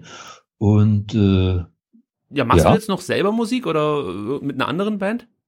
Nee, ich mache keine Musik mehr. Ich höre auch keinen Sinner mehr, ähm, aber ich verfolge meine Freunde auf Instagram. Also insofern es ist geil. Sie haben immer noch lange Haare wie wir früher. Ähm, das war auch so eine Zeit. Ich habe neulich habe ich einen angeschrieben und gesagt, Mensch, hast du noch die Bravo? Wir waren tatsächlich, haben es geschafft, wir waren einmal in der Bravo drin. Ähm, und er wusste gar nicht, er konnte sich nur daran erinnern, dass er mal einen Leserbrief an die Bravo geschrieben hat, ist mein Freund ein Trinker? Und dann habe ich gesagt, nein, nein, wir waren auch als Band da tatsächlich mal drin. So. Ach so, so ich dachte als Leserbrief zu Dr. Sommer. nee, nee, und, äh, aber, aber keiner findet diese Ausgabe. Ich habe sie irgendwo ganz tief im Keller, gibt es die noch. Ja, immerhin hast du sie noch. Also das heißt, deine, deine äh, Heavy-Metal-Tage sind gezählt. Nö, ich gucke, also sind die gezählt. Also meine aktiven Heavy Metal Tage sind gezählt. Ich gucke mir ab und zu tatsächlich aus Sentimentalität noch eine Band an, bin aber auch echt heilfroh, dass sich mein Musikgeschmack ein bisschen verändert hat und dass ich mir nicht irgendwie 60-jährige Leute anschauen muss, die zwar lange Haare haben, aber die, die fangen halt erst so am Hinterkopf an. Also das ist, das ist ähnlich wie der Reitsport, eine Szene, die ist mal ganz cool zum Eintauchen und dann auch wieder gut, wenn du wieder auftauchen kannst. Gibt's da, um da jetzt noch ganz kurz abzuschweifen, gibt's da jetzt irgendwelche Bands, so, äh, die dich besonders geprägt haben, auch in jungen Jahren? Äh, ich empfehle dir Auto Rivers. ähm, nein, tatsächlich. Ähm, ich war Gründer und dann langes Mitglied des ersten ACDC Fanclubs Stuttgart-Möhringen. Wir haben uns selber Kutten gemalt. Ähm, nachdem da nicht mehr VfB 1893 drauf stand, stand der ACDC Fanclub Bon Scott Forever. Also die Band hat mich schon sehr geprägt. Queen, ACDC, so Zeug und äh, Also mit ACDC kann ich ganz gut leben. Das ist, äh, gefällt mir schon mal. Da haben wir was gemeinsam. Schön. das passt.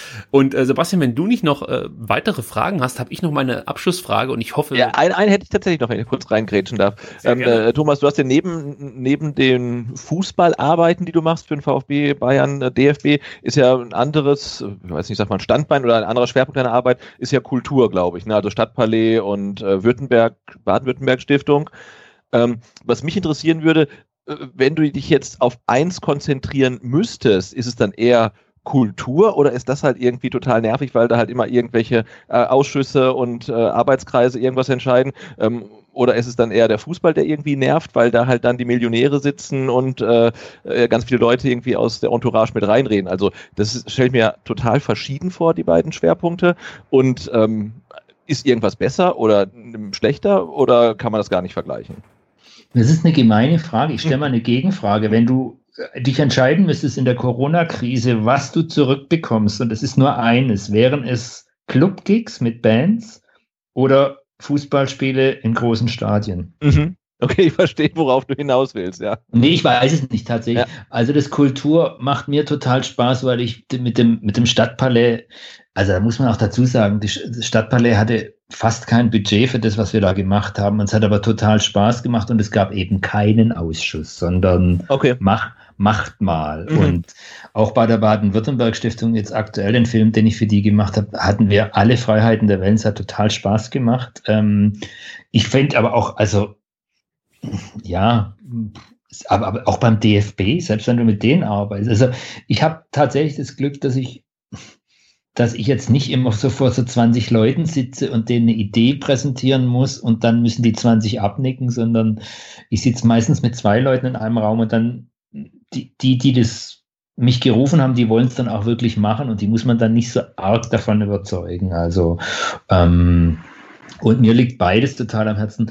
Ähm, ich vermisse gerade Fußball nicht so arg, muss ich ehrlich sagen. Also ich habe The Zone und Sky ab, ab, abbestellt und äh, habe mir noch PSG gegen Dortmund Geisterspiel angeguckt und habe gedacht, also wenn so weitergeht, klinke ich mich aus. Das bringt es überhaupt nicht. Das ist ja wie so ein Sonntagmorgen-Kick. Da gehe ich lieber hier nach Hochfeld. Da hast du die gleiche Akustik. Ich vermisse es gerade nicht so arg und habe auch zum Beispiel festgestellt, ähm, wenn die jetzt weiterkicken, also ich müsste mich nochmal in die Mannschaft eingrufen und mir nochmal einen Kader drauf schaffen. Für mich ist das gerade wie eine lange Sommerpause, wo ich denke, wer ist eigentlich Meister geworden? Aber das ist nur so, so ganz persönlich. Ähm ja, aber ich glaube, da bist du ja nicht der Einzige, dem es so ergeht. Das ist, glaube ich, so, äh, geht, geht, geht vielen Fans und vor allen Dingen geht es ja auch ähm, wirklich äh, Hardcore-Fans so, ne, dass die sagen. Ist es so? Ja, ich, ich, ich habe schon. Die, die scharren alle mit den Hufen und vermissen es total. Ich weiß es nicht, keine Ahnung. Also mein, persönliches Empfinden ist auch, dass viele gerade merken, dass der äh, Fußball, das ganze Fußballbusiness vielleicht gar nicht so wichtig ist, wie es selber denkt und wie auch die Fans gedacht haben. Und dass es dann doch ohne geht, wäre halt schon schön mit, ähm, aber dann auch nicht um jeden Preis. Also ich habe so, also wirklich auch mein, meine komplett persönliche Wahrnehmung. Mhm, mh. Also ich für mich vermisse Fußball, aber ich vermisse nicht das Fußballbusiness drumherum. Also es ist für mich halt völlig absurd, genau das, was du jetzt gerade beschrieben hast, Thomas, dass äh, man sich Fußballspiele ohne Zuschauer anschaut. Weil, mhm. wenn ich mir jetzt so überlege, äh, alles das, was jetzt gerade so um den Fußball herum fehlt, ist eigentlich das, was den Fußball ausmacht. Die Spieler sind ja in der heutigen Zeit sowieso austauschbar. Genauso die Trainer und äh, Manager bei den meisten Vereinen, die kommen und gehen. Die haben eigentlich für mich keinen, keine emotionale Bedeutung mehr.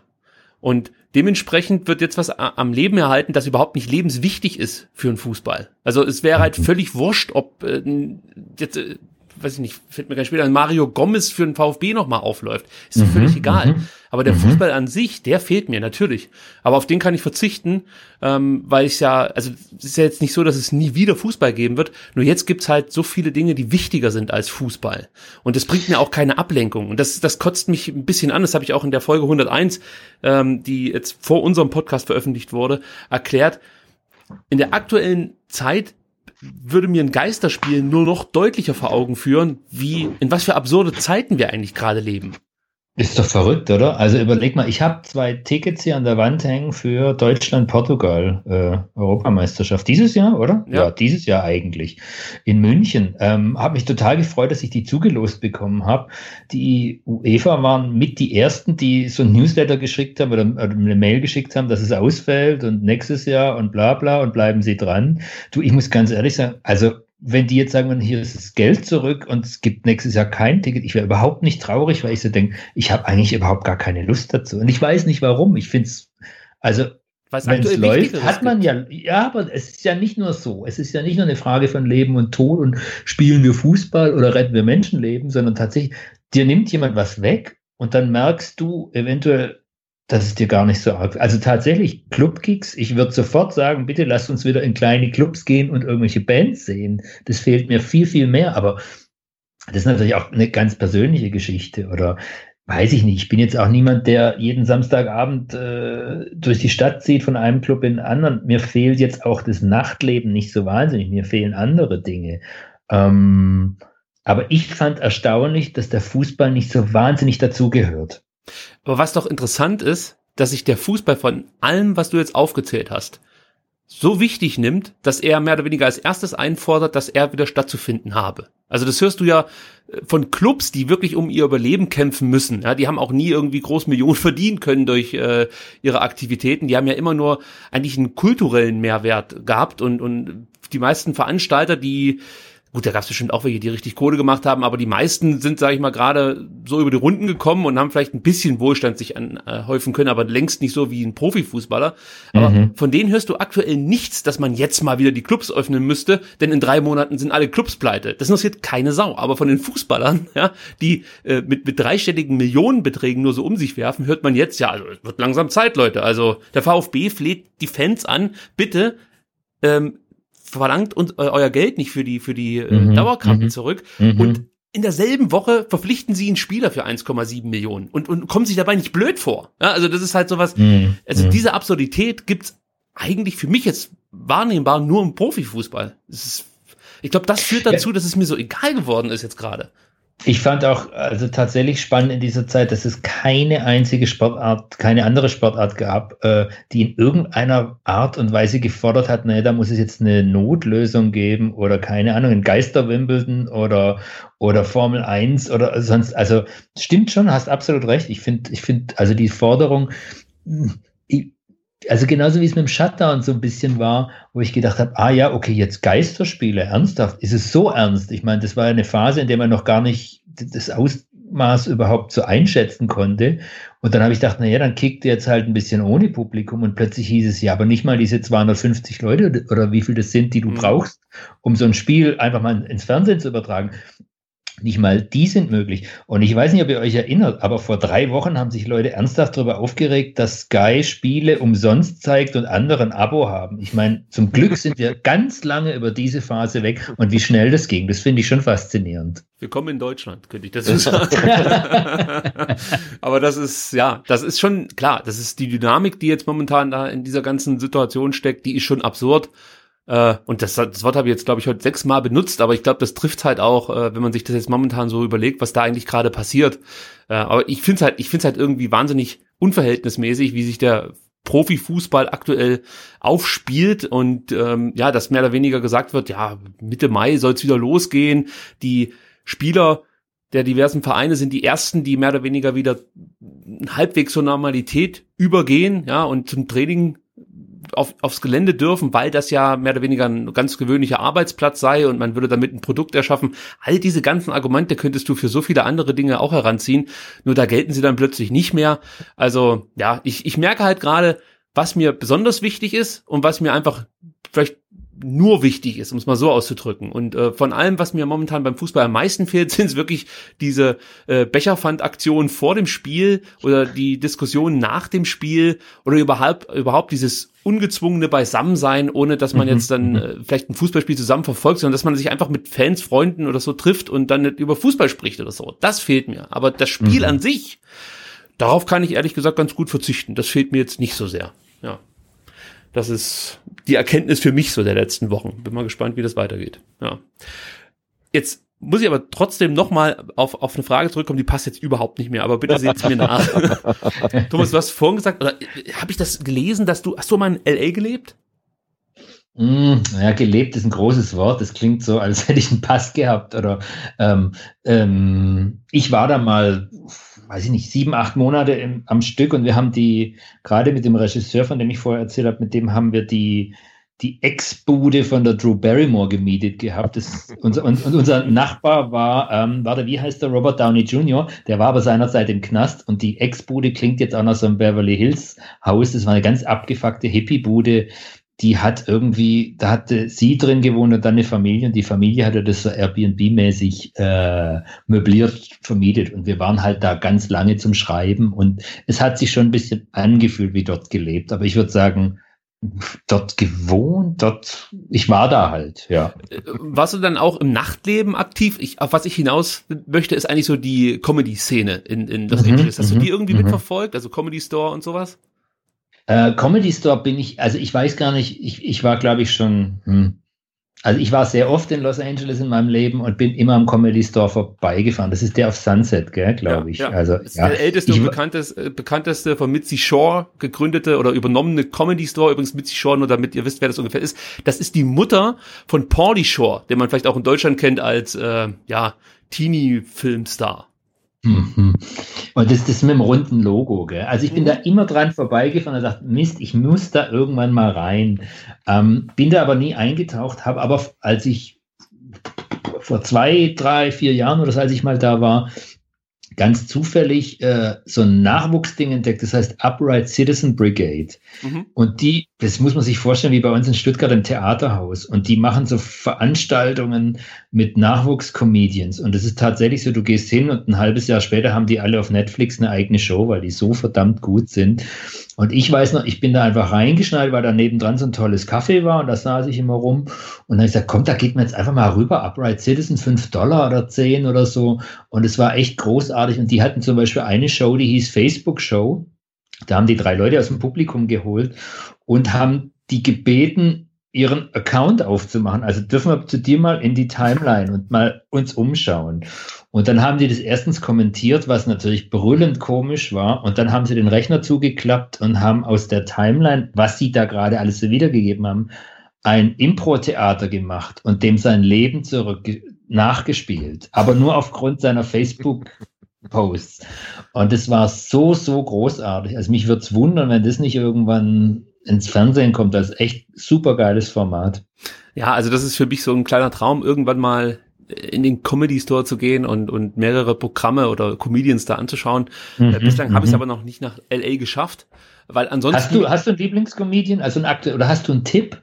Oh ja, also Tipps, also ich kann jedem empfehlen, der jetzt momentan Langeweile hat, schaut euch auf YouTube Kill Tony an. Ich glaube, das ist mit die innovativste Comedy-Show, die ich so in den letzten Jahren für mich entdeckt habe.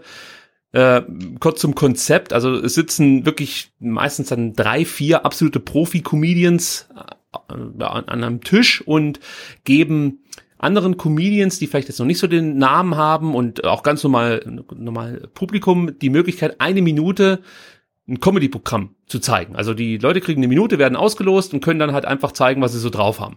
Und danach werden die äh, geroastet, möchte ich mal so sagen. Also die Leute, die es mhm, wirklich gut mhm. können, die werden natürlich dann auch schon dafür abgefeiert und so. Aber das, das Geile an der Show ist halt einfach das Interview danach so. Und ähm, das, ist, das ist einfach fantastisch. Und mhm, ähm, mhm. man, es ist schwer zu erklären. Es würde im Deutschen auch nicht funktionieren. Das ist, ich habe mir das schon ein paar Mal überlegt, wie man das auf Deutsch machen könnte. Aber ich weiß nicht, ob jemand von euch schon mal deutsche Roasting-Shows gesehen hat. Das ist so unerträglich schlecht. Also äh, es ist halt anders als als äh, das, was man so im Comedy, Comedy Store mhm. sieht. Mhm. Und Lieblingscomedian äh, ich habe eigentlich viele, das variiert auch immer mal so nach Programm. Also einer zu, von dem ich eigentlich fast alles anschaue, ist Tom Segura, der auch momentan ein Programm auf Netflix veröffentlicht hat, das ich sehr gut finde. Äh, seine Frau Christina Pesitsky ist auch eine richtig gute Comedian.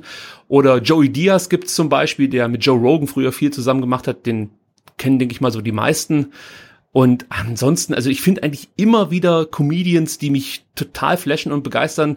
Mhm, Aber mhm. einen Namen möchte ich hier nennen, den vielleicht noch nicht so viele kennen äh, in Deutschland. Der äh, Kollege nennt sich Jeremiah Watkins und ich bin mir sicher, dass der in den nächsten Jahren völlig durch die Decke gehen wird. Also das ist für mich einer der besten Comedians, die ich überhaupt je gesehen habe. Aber der ist noch relativ jung und ähm, baut sich so langsam, ähm, ja, oder sein Name wird immer populärer, sage ich jetzt mal so in den kleineren Shows und du merkst aber, dass da eine Menge Power dahinter steckt und das ist so für mich der, der so als heißester Tipp aus LA geht. Äh, mhm. Bild, das ist sagen. aber cool, danke, also super. Super, kennst du Dimitri Martin? Sagt er dir was? Äh, nee, jetzt so auf dem ersten Blick nicht. Also wie Dimitri, aber mit E und das ist so ein ganz lakonischer New Yorker, der so. Ach, der also ist dem, mhm, okay, da ist schon das Problem. Ich, äh, New Yorker Comedians verfolge ich eigentlich kaum.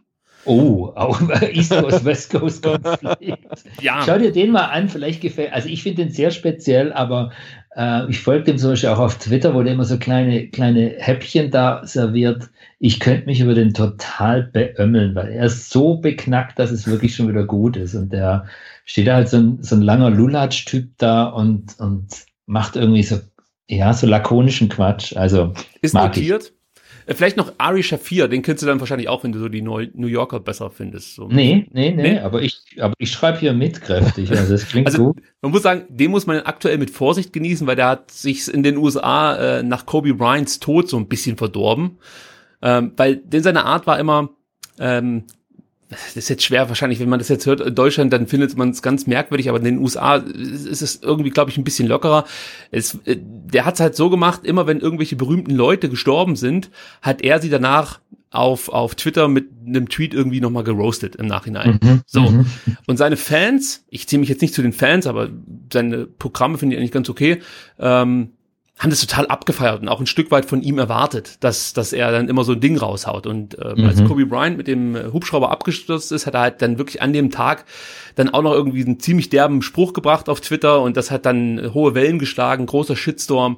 Er hat seine äh, TV-Shows verloren dadurch und wurde auch bei vielen äh, diversen äh, Comedy-Läden dann wieder wieder ja ausgeladen und hat keine Gigs mehr gekriegt. Also mhm. der ist jetzt momentan so ein bisschen das gebrannte Kind der Comedy-Szene. Und äh, wenn ich nach New York äh, noch mal was placken kann, dann ist es das Skankfest, das da jedes Jahr stattfindet. Eine riesengroße Comedy-Show Show mit äh, enorm vielen jungen Comedians, die da eine richtig geile Show, wie gesagt, veranstalten. Und äh, kann ich auch empfehlen. Also ich bin großer Fan dieser Szene. Sehr gemerkt, man. Du bist total, bist total. Das ist mein Ding. Ja, super, super. da brauchst du keinen Fußball, wenn du Comedy hast. Du, das, das, das ist wirklich das, was mich jetzt momentan bei Laune hält. Also ich, ich höre immer sehr viele Podcasts und äh, meistens Fußball-Podcasts und äh, die beschäftigen sich natürlich mit dem aktuellen Tagesgeschehen. Das interessiert mich momentan überhaupt nicht. Mhm. Aber dadurch habe ich jetzt halt enorm viel Zeit, die vielen richtig guten Comedy-Podcasts aus den USA halt zu hören. Und das mhm. genieße ich mhm. momentan, weil mich das auch ablenkt. Also man kann ja nicht mehr hören, wie viel neue äh, Corona-Tote es irgendwo gibt. Das ja, es ist, ist ja einfach nur noch, sind einfach nur noch Zahlen und die Schicksale dahinter, die stehen ja überhaupt nicht mehr groß zur Debatte. Das finde ich irgendwie so, das, das, hat sich ein Stück weit entmenschlicht mit diesen ganzen Zahlen. Und da tut mir dieses ähm, ja, Comedy-Programm aus den USA ganz gut, muss ich ganz ehrlich sagen. Cool. Wobei das Comedy-Programm aus Cannstatt manchmal auch recht unterhaltsam war. das ist gut, aber die halten sich ja aktuell ganz, äh, also eigentlich schadlos, muss man sagen. Ja, oder? absolut, absolut, das kann man schon sagen, ja. So, ähm, jetzt müssen wir natürlich dann noch wieder über Fußball reden, auch wenn ich gerade merke, dass es wirklich überhaupt nicht fehlt, wenn man nicht über Fußball spricht. Und zwar gab es so ein paar Dinge, die wir jetzt hier in der Ausgabe auch noch ganz kurz thematisieren wollen. Äh, zum Beispiel äh, ja, wenn wir schon bei Corona sind, die Auswirkungen auf den Transfermarkt. Oder nein, Moment, ich muss äh, Thomas noch was anderes fragen, bevor ich jetzt hier über Transfermarkt und so spreche. Hast du denn in den letzten Wochen so ein bisschen den, den Weg des VfB mitverfolgt? Ja, denke ich schon. Ja, also ich habe ich habe es nicht ababonniert. Also ich gucke schon, was in Social Media oder so machen oder lese es in der Zeitung, aber äh, ist jetzt auch nicht das Erste, was ich morgens lese, den, den Newsletter, was gerade in Cannstatt nicht tut und wie lang der Rasen ist. Und äh, ich habe das tolle, das tolle Interview von, von, von Hitz gehört im Dings, also bei SWR 1 Leute war. Das fand ich zum Beispiel sehr erfrischend, aber auch sehr ehrlich und bodenständig. Auch über die Situation. Das hat, das hat mich beeindruckt. Ja, hat sich denn auch überrascht so ein Stück weit, dass der VfB es wieder nicht geschafft hat, eine Saison ohne Trainerwechsel über die Bühne zu bringen? Hatten die keinen Trainerwechsel? Nee, doch, hatten, hatten die Trainerwechsel. Also hatten die Trainer. Ehrlich, das, also ja, man, kann, man kann den Überblick wenn verlieren. Du jetzt, wenn du mich jetzt gerade fragen würdest, wer ist Trainer, muss ich zweimal überlegen. Ich weiß es, aber, ähm, aber wer ist im Kader oder so? Oder wenn du mir jetzt sagen würdest, Gomez hat aufgehört, dann sage ich, ja, stimmt. Also gefühlt ist das also alles. Da muss ich dazu sagen, Gomez hat schon vor ein paar Jahren aufgehört. Er ist ja. aber immer noch dabei. Also, er kriegt noch Geld dafür. Oder? Ja, er ist noch dabei. Äh, nein, das ist natürlich gemein von mir gewesen. Ah, der war gut. Der war, der war äh, Comedy-reif. Naja, ich arbeite dran. gut, dann kommen wir jetzt ganz kurz zum Transfermarkt und ähm, die Auswirkungen durch die Corona-Krise. Denn, wie die meisten von euch wissen, haben wir ja ein paar Spieler, die verliehen wurden und ähm, ja, so diverse Kaufverpflichtungen wurden da in die Leihverträge mit eingearbeitet. Zum Beispiel bei Shadrach Akolo, der aktuell verliehen ist nach äh, Amiens. Und es besteht wohl die Kaufpflicht für 3,5 Millionen Euro, die allerdings ähm, also diese 3,5 Millionen Euro werden allerdings in Raten bezahlt, wenn ich das jetzt richtig herausgefunden habe. Und jetzt stellt sich natürlich die Frage, gilt diese Kaufpflicht eigentlich, wenn die Saison abgebrochen wurde? Also solche Fragen, äh, über die muss ich, ich denke mal, Sven Mislintat aktuell Gedanken machen. Gleiches gilt für Anastasios Donis. Der wurde nach, ähm, hilf mir mal kurz, Sebastian, Start, äh, Ah. Stadron, genau, verlieren. Ah. Und da gibt's auch eine Kaufpflicht bei Klassenerhalt. Ist natürlich jetzt auch die Frage. Was passiert eigentlich, wenn die Saison abgebrochen wurde? Also gilt das dann als, oder abgebrochen wird, besser gesagt, gilt das dann als Klassenerhalt und er muss verpflichtet werden? Also all diese Dinge dürften Sven Mistentat in den nächsten Monaten oder Wochen beschäftigen, denke ich mal.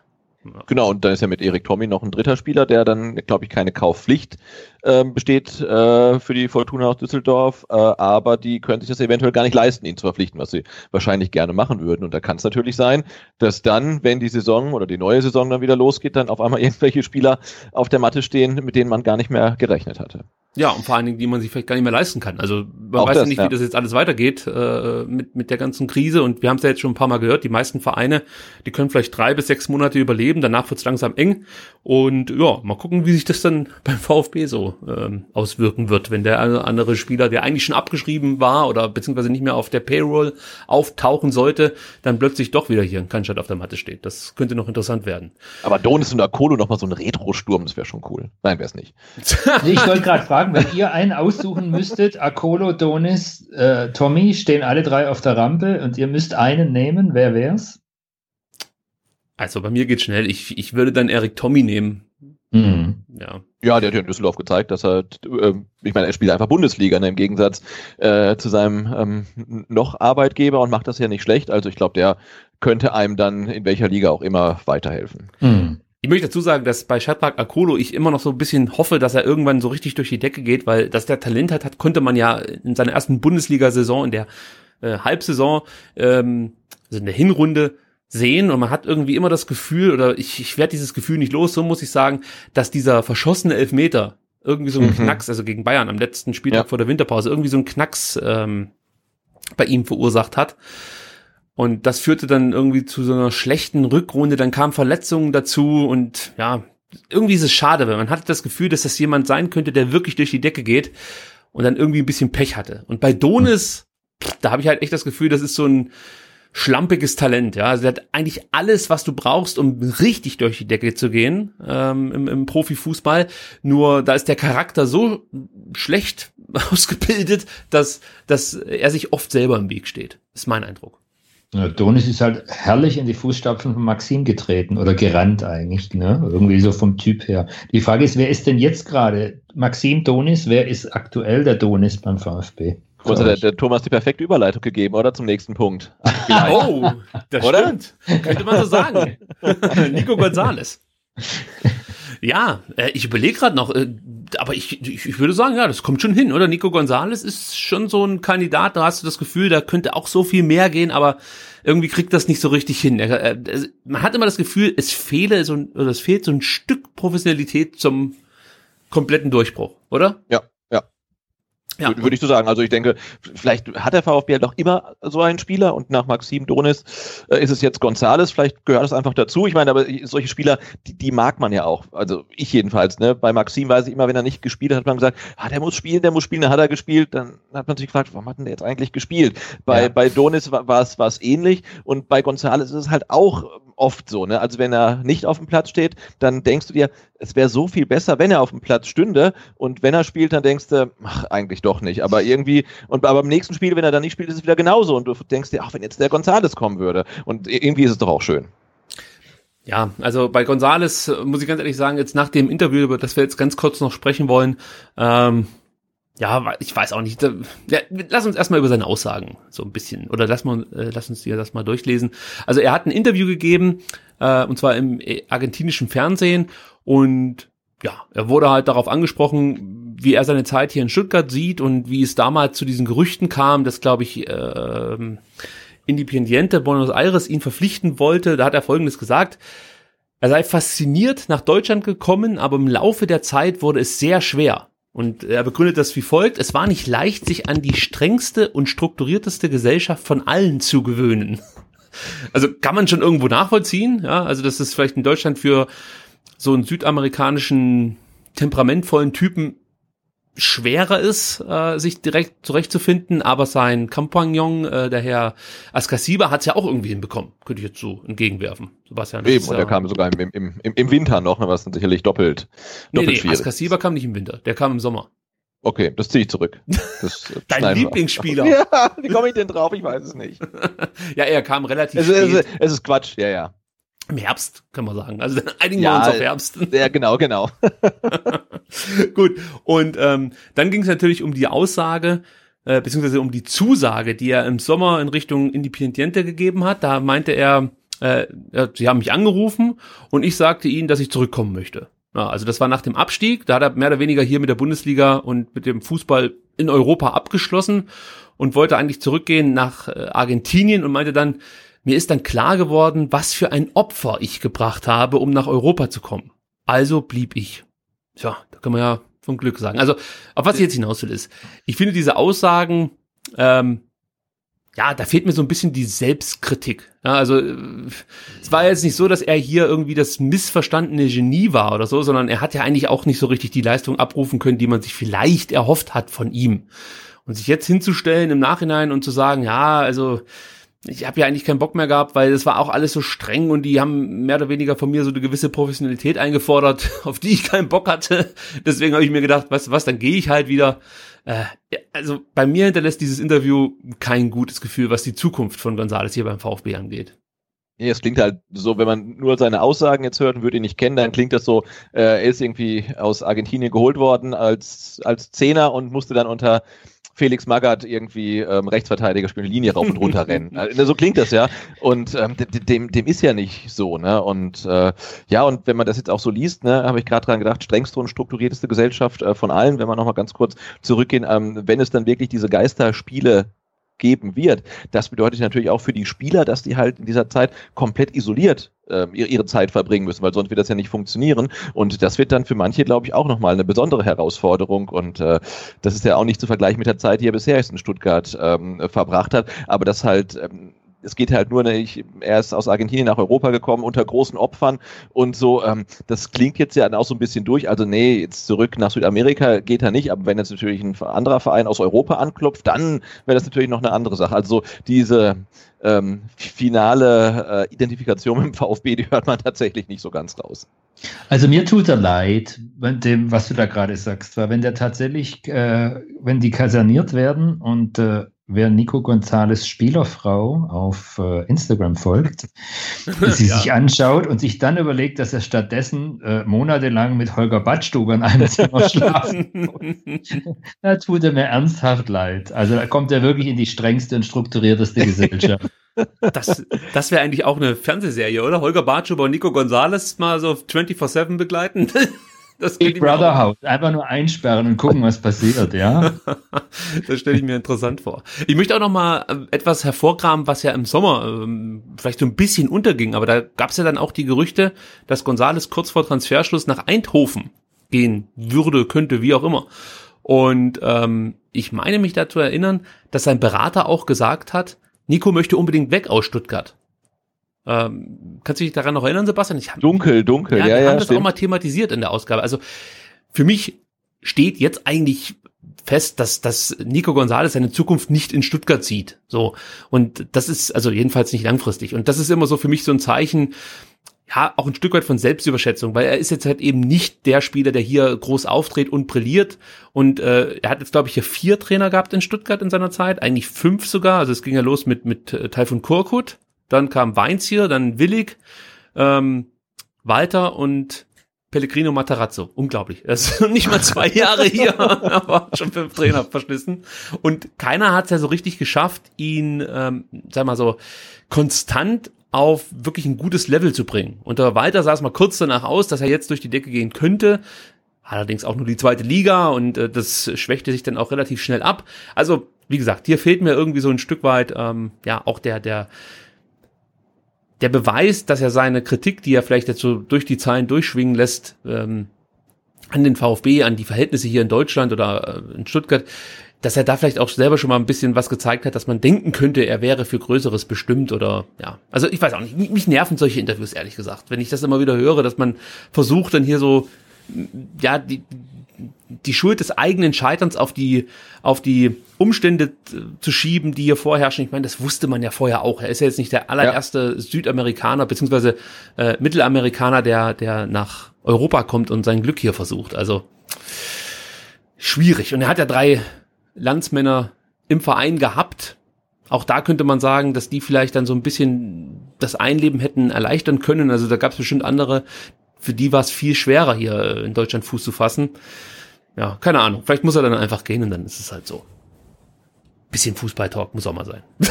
Ah ja, auf jeden Fall. Ja, so das Ende der Argentinier-Fraktion beim VfB so schleichend jetzt. Ja. Ich würde sagen, wir sitzen da in ein paar Jahren mal da und werden uns dann so die Hände vor den Kopf hauen und sagen, wisst ihr noch Gonzales? Also es wird keiner von denen sein, wo man sagt, oh, war das eine geile Zeit, die Gonzales-Ära oder so. Keine Ahnung. Heute ging irgendwo auf Twitter ein Ciprian Marika Bild rum mhm. und da irgendwie so von der, also nicht qualitativ vergleichen, aber einfach von dem Nimbus, von der Aura, die so jemand ver ich finde, da gehört das so ein bisschen hin, dass man sagt, ach du liebe Güte, den gab es ja auch noch. Der hat uns ja auch nicht so richtig weitergebracht. Irgendwie so, das ist, aber ich halte mich raus, aber das ist so ein bisschen mein Gefühl zu Gonzales. Ich Ab sag's ganz offen, ich bin kein Fan, aber ja, also äh, äh das muss ich dich sowieso mal fragen. Du bist ja jetzt schon lange genug Fußball-Fan grundsätzlich. Gibt es eigentlich noch Spieler von, also aktuelle Spieler, die dich irgendwie begeistern, von denen du wirklich Fan bist? Du liebe Güte, da muss ich in den Kader gucken. Ja, also tatsächlich, also ich finde, dass Kimmich ein Wahnsinnsfußballer ist. Und das sage ich nicht, weil ich irgendeine Bayern-Affinität habe. Im Gegenteil, ähm, den, also den, den finde ich großartig. Ich finde auch tatsächlich im aktuellen Dortmund-Kader, dass da dass da echt ein paar Spieler sind, die mir total Spaß machen. Zum, also, wenn ich dort wäre, würde ich mir ein Trikot kaufen. Oder wenn ich Fan von dem Verein wäre. Ähm, hm, ich habe vor zwei Jahren, glaube ich, beim VfB im Rahmen meines Jobs irgendwann mal eins geschenkt bekommen und habe mir dann überlegt, äh, da müsste man doch jetzt was drauf flocken lassen. Und ich habe nur gedacht, ich flock mir hinten drauf nicht Gomez, weil alle anderen irgendwie, mir, nee, mir ist keiner, also ich mag ein paar, ich mag die ganz arg äh, von den Typen her. Auf, auf, auf dem Platz, mh, hm. ja, die großen Zeiten sind halt vorbei.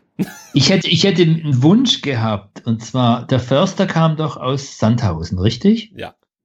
Und die Sandhausener haben dafür den Halimi geholt?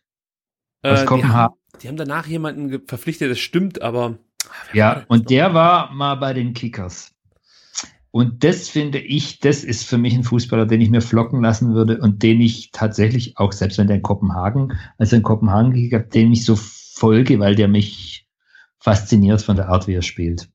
Also dir fehlen beim VfB, das thematisieren wir im Podcast ja auch ganz oft so, irgendwie die Charaktere, die Gesichter einer Mannschaft so ein Stück weit. Ja, würde ich schon sagen. Also ich finde die Gesichter des aktuellen VfB, wer, wer, also wer ist das? Das ist da jetzt schon irgendwie äh, ja. ja. du hast halt so wie jemanden wie Bartstuber. Bartstuber, Castro, ja. Also okay, alles okay, aber also ich, ich möchte den sehen, der sich Castro aufs Trikot flocken lässt, weil der irgendwie sich mit Leidenschaft mit dem verbunden fühlt. Ist ein guter Typ, aber ist kein, kein Fußballer mit Feuer, äh, dessen Trikot ich tragen möchte. Ja, wir das haben Ding das ist ja auch, wenn du Bartstuber hörst, dann denkst du Bayern, wenn du Castro hörst, dann denkst du Leverkusen, also ich mhm. jedenfalls mhm. vielleicht noch Dortmund, aber du, du, hast nicht Stuttgart als erste Assoziation. Mhm. Ne? Und die mhm. Spieler, die, die hast du halt schlichtweg nicht, außer dann tatsächlich Mario Gomez, ähm, aber auch nicht mehr lange und sonst, da fehlen halt irgendwie die Leute, die nachkommen, äh, deren Namen du hörst und denkst VfB. Also die, die hast du gerade irgendwie nicht. Mhm. Mhm. Ja, wir haben ja das ja letzte Woche in unserer Q&A-Ausgabe schon thematisiert. Ist ja echt merkwürdig, dass wir hier in Stuttgart oder viele in Stuttgart immer noch so Spieler feiern, die vielleicht mal zwölf bis 18 gute Monate hatten, wie ein Simon Terodde. Völlig zu Recht guter Spieler. Aber eigentlich müssten ja andere Spieler uns äh, viel mehr bewegen, die viel länger hier waren. Aber es konnte keiner so richtig ja, so eine Rolle einnehmen, wie vielleicht dann so ein Halimi bei dir, Thomas. Also ja. das, das fehlt total. Und, und dadurch geht natürlich auch wieder ganz viel Identifikation flöten. Ne? Ja. Dann hält man sich an, an, an, an so Sachen wie Becherpfand oder so. Ja, das braucht Aber ich glaube, das ist das Stichwort, Identifikation. Also ich finde, jemand, wie der Kempf hat, den finde ich schon, also vielleicht aber auch, weil er aus Freiburg kommt und mhm. ich die halt mag, keine Ahnung. Und ich finde, wer also neun von zehn Punkten Potenzial hätte, aber es leider nicht geschafft hat, ist die Davi. Das wäre ein Stuttgarter Jung, den ja, man sagt, Mensch, aber, aber halt dann irgendwie doch nicht ja, ich, ich habe mich auch schon mehrfach gefragt, was bei Didavi eigentlich das Problem ist, um es mal so auszudrücken, weil ich finde ihn eigentlich auch cool. Ich finde auch so, wie er sich präsentiert. Ich habe damit kein Problem. Ich finde, es passt zu ihm irgendwie. Ist ein geiler Kicker, aber auf dem Trikot würde ich mich ja. auch nicht unbedingt flocken lassen. Aber warum? Also aber wer steht auf deinem Trikot, das du hast? Okay, ich ähm, habe es schon mal gebeichert. Ich habe mir noch nie ein Trikot gekauft. Ich Okay, okay. Ich bin kein so großer Fan von, von Trikotkauf und ähm, ja, es, es ist einfach nicht mein Ding. Also ich kaufe mal eine Jogginghose oder irgendwie ein Trainingspullover oder so, aber mit Trikots na, hab ich nicht. Und was ist auf deiner Jogginghose geflockt? Wahrscheinlich Ei von, vom Frühstück, oder was? ja, genau, das doch, sind noch Eireste von vor Corona drauf. Nee, ja. ähm, da ist einfach nur das VfB-Wappen. Aber wenn ich mir jetzt einen Spieler aussuchen müsste aktuell, oh, also. Sebastian, kannst du vielleicht kurz einspringen und sagen, wen du dir nehmen würdest, weil ich, ich müsste dann noch mal ganz kurz in den Kader gucken. Sebastian hat Pro Krebniak noch auf dem Trikot stehen wahrscheinlich. Ja, ja, nee, nee. Also ich würde mir ähm, tatsächlich, äh, wenn ich mir jetzt ein Trikot sofort bestellen müsste äh, mit Spielervlog, äh, würde ich mir ein Silas-Trikot holen. Einfach in der Hoffnung, ähm, dass er einfach ein richtig äh, guter wird und lange beim VfB bleibt, was nicht passieren wird. Ähm, aber ich glaube, das wäre meine spontane Wahl. Ja, ist ein geiler Typ. Silas ist ein geiler Typ, da hoffe ich halt, dass er äh, den großen Durchbruch irgendwie schafft. Weiß man ja auch noch nicht so ganz. Und puh, also ich tue mich wirklich schwer damit, jemanden zu finden. Wenn du noch kurz äh, den Kader durchgehst, kann ich noch mal kurz äh, Werbung für einen Vertikalpass machen, weil wir über Ostern fleißig waren und ähm, an jedem Ostertag äh, einen Text geschrieben haben, nämlich äh, zu Spielern, ähm, von denen genau diese Identifikation ähm, ausgeht. Und wir haben ähm, geschrieben über äh, Bernd Förster, und ähm, wir haben das äh, gestern geschrieben über ähm, Silvio Meissner, auch äh, echt eine Legende. Ähm, und heute über ähm, Christian Molinaro. Also das kann ich euch ja nur ans Herz legen. Ähm, das sind ja Spieler, äh, mit denen man sich dann vielleicht dann noch eher äh, aus der Vergangenheit verbunden fühlt. Und wir haben den Auftakt gemacht. Ähm, das war kein Spieler und da ist die Verbundenheit auch nicht ganz so groß. Ähm, Otto Baric. Also das äh, legen wir euch nochmal ans Herz. Lest da mal rein. Die Texte vom Vertikalpass sind sowieso uneingeschränkt. Großartig, ja. ja. ja. Also ich habe mir jetzt entschieden, ich würde Jens Kral nehmen. Also das ist derjenige, mit dem ich mich noch am besten identifizieren kann. Ich würde ähm, Natalie Kral nehmen und ihre Verschwörungstheorien. Aber die müssten komplett draufgeflockt werden. Genau, mit dem Trikot wird dann auch ein Aluhut ausgeliefert. So, jetzt können wir Nathalie Kral von unserer Podcast-Gastliste streichen. Nein, sie stand nicht drauf, keine Sorge. Nein, aber das ist so der einzige, mit dem ich mich jetzt groß identifizieren könnte aktuell. Natürlich auch jemanden wie Lee Egloff gönne ich halt einfach, dass er den Durchbruch schafft, aber ganz ehrlich, also mit einem mit einem Namen von einem 17-Jährigen als erwachsener Mann irgendwie rumzulaufen, das weiß ich nicht, das finde ich irgendwie komisch. irgendwie finde ich das creepy, ich weiß auch nicht. Also nee, es muss dann schon ein gestandener Spieler sein, wenn ich mir so ein Trikot hole mit Namen. Ähm, gut, äh, sollen wir jetzt das Thema Hannes Wolf noch ansprechen, Sebastian? Ja, wir machen das ausführlich in der nächsten Sendung, oder? Sonst, wer weiß, passiert ja jetzt gar nichts in der nächsten Woche, dann haben wir gar nichts zu besprechen nächste Woche. Und ich finde über Hannes Wolf und sein ähm, äh, äh, schönes ähm, Interview ähm, bei, bei, bei Spocks ähm, kann man noch reden. Und das müssen wir, glaube ich, auch noch klarstellen. Du hattest gesagt, du bist ähm, kein großer Spocks-Fan und das äh, hast du gesagt, bezog sich nicht auf den Inhalt, sondern wirklich nur ähm, auf das äußere Erscheinungsbild der Website. Genau, das, die Webseite finde ich für mich, die ist einfach nicht so schön, ich gehe da nicht so gern drauf. Mich nervt wenn es dann halt so viel blinkt und alles. Also ich stehe da eher auf, auf schlichte, auf, auf ein schlichtes Layout. Ich habe halt auch bei der Recherche zur Folge 101 also da bin ich über eine Webseite gestoßen, das war irgendwas in Nordrhein-Westfalen, also eine normale Zeitung. Und das war so unerträglich, weil ich fünfmal gefragt wurde, ob ich jetzt Mitteilungen erhalten möchte von dieser Seite, ich musste dreimal die Cookies ablehnen. Dann gab es noch den Hinweis, dass ähm, die, die Autoren natürlich nur davon leben können, wenn ich die Werbung zulasse. Alles berechtigt, keine Frage, aber da habe ich schon keinen Bock mehr. Nicht, ähm, weil die Leute da kein Geld verdienen sollen, sondern es darf einfach nicht zu viel mir entgegenschießen. Also das ist etwas, was mich dann abschreckt beim Lesen. Deswegen, ich bin gerne bereit, das kann ich vielleicht an der Stelle auch mal sagen. Wir wissen ja, der ein oder andere ähm, ja, Redakteur hört uns ja auch gerne mal zu. Also ich bin gerne bereit, einen höheren Geldbetrag für eine App oder so zu bezahlen. Von mir ist auch monatlich, wenn ich dafür einfach nur Texte auf weißem Grund lesen darf. Ich brauche kein Bild, ich brauche vielleicht, wenn überhaupt, dann äh, eine, eine, eine etwas dickere Überschrift. Der Rest bitte einfach nur schwarzer Text auf weißem Grund. Mehr brauche ich nicht. Das reicht mir vollkommen aus. Ja, haben wir das auch noch klargestellt. Genau. Gut, dann würde ich sagen, sind wir soweit durch und bedanken uns recht herzlich bei unserem Gast. Thomas, du bist ähm, auf diversen sozialen Medienkanälen zu finden. Wir haben uns vorhin darauf geeinigt, dass es am besten wäre, äh, für alle Interessierten mal auf kaithomasgeiger.de zu gucken. Dann mhm, finden sie eigentlich mhm. so das meiste. Ja, und von da geht's dann auch weiter auf, auf Instagram und äh, Facebook. Uh, ansonsten zum Nachlesen, wer Lust hat, Kessel TV, weiß nicht, ja, genau. Ja das muss auf jeden Fall äh, erwähnt werden, weil äh, ja auch da sind wir, glaube ich, Sebastian, da spreche ich so ein bisschen für dich ähm, und für mich, ähm, große Fans vom Kessel TV. Abs absolute, absolute ja. Fanboys, ja. Ja, vielleicht nicht das Coolste, was Stuttgart in den letzten Jahren so hervorgebracht hat. Dann holt euch die Trikots im Shop und lasst euch die Namen flocken hinten. ja, ich freue mich schon drauf. Und wer übrigens bissige Texte lesen möchte vom Thomas, der kann auf Twitter dem Ad-Kollegen Geiger folgen. Da wird's dann manchmal auch ein bisschen rabiater, aber der eine oder andere mag es ja so. Deswegen kann der Thomas da mit dem einen oder anderen bissigen und vielleicht auch zynischen Tweet dienen, würde ich jetzt mal so behaupten. Gut. Also Thomas, vielen Dank, dass du dir heute Abend Zeit genommen hast, um mit uns so ein bisschen über unwichtige Dinge des Lebens zu sprechen. Wir fanden Ja, ich habe gemerkt, wir haben relativ wenig über Fußball gesprochen, aber es hat großen Spaß gemacht mit euch. Vielen Dank, dass ich da sein durfte. Ja, wir danken. Aber wir können ja auch nicht die ganze Zeit erzählen, dass uns der Fußball irgendwie jetzt kalt lässt und dann reden wir nur über Fußball. Also insofern fand ich das jetzt mal so als äh, ja, Osterausklang total angenehm, jetzt mal wirklich über äh, vieles zu sprechen, aber nicht über Fußball, aber auch so ein bisschen über Fußball. Also es war jetzt wirklich äh, ungewohnt, weil wir auch äh, kann man dazu sagen, eine Stunde früher angefangen haben als sonst. Also für mich war das jetzt irgendwie so ah, Feiertag und 18 Uhr dann aufnehmen und ich, ich fand es ähm, sehr schön. Ist sogar noch hell. Also ja, total, ne? Das heißt, sind Gutze, draußen, ist doch Gutze geht jetzt noch Rennrad fahren, oder? Oder zumindest noch ein Foto machen im Weinberg. Das müsst ihr eigentlich machen, aber ich habe montags habe ich ja Ruhetag. Ich bin heute auch echt ein bisschen platt. Also nach äh, gestern ähm, geradelt und davor vier Tage am Stück äh, gelaufen. Also mein äh, Körper möchte heute sich nicht bewegen.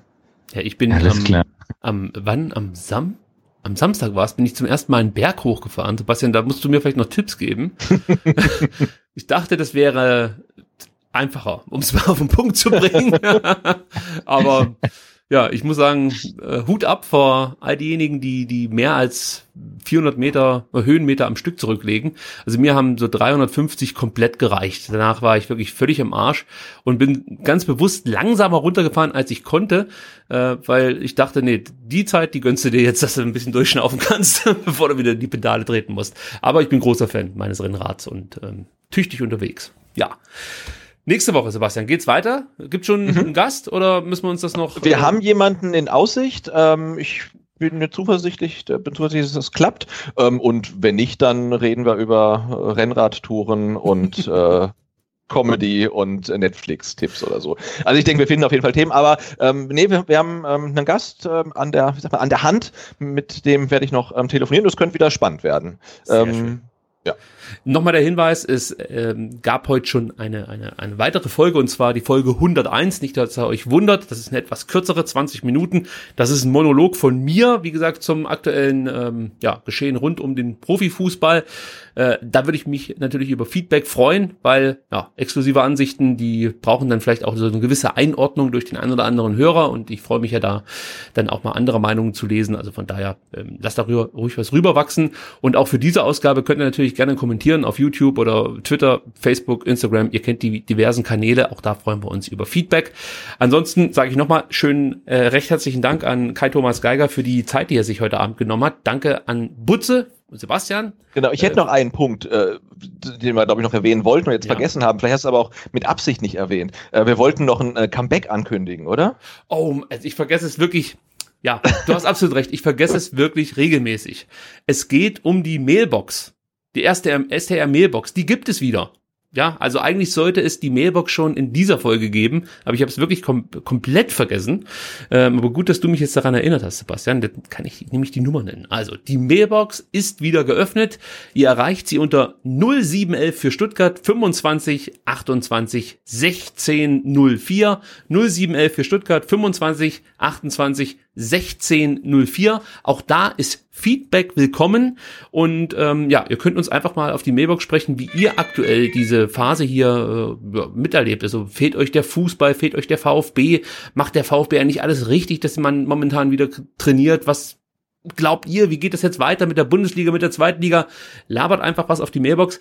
Einzige Bedingung, nicht länger als eine Minute. Also Sebastian, da haben wir uns ja darauf geeinigt. Alle genau, Nachrichten. 60 Sekunden. Genau, die ähm. länger sind als eine Minute, werden direkt gelöscht. Nicht, weil wir nicht eure Meinung äh, schätzen, sondern äh, es ist, wäre einfach zu viel Aufwand, dann äh, ja diese ganzen äh, langen Mailbox äh, äh, Anrufe nochmal nachzuhören, zu schneiden und so weiter und so fort.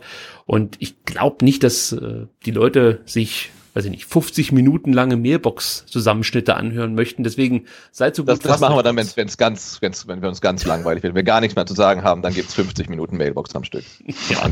ja, also mit exklusiven Inhalten könnt ihr natürlich dann auch länger als eine Minute drauf sprechen.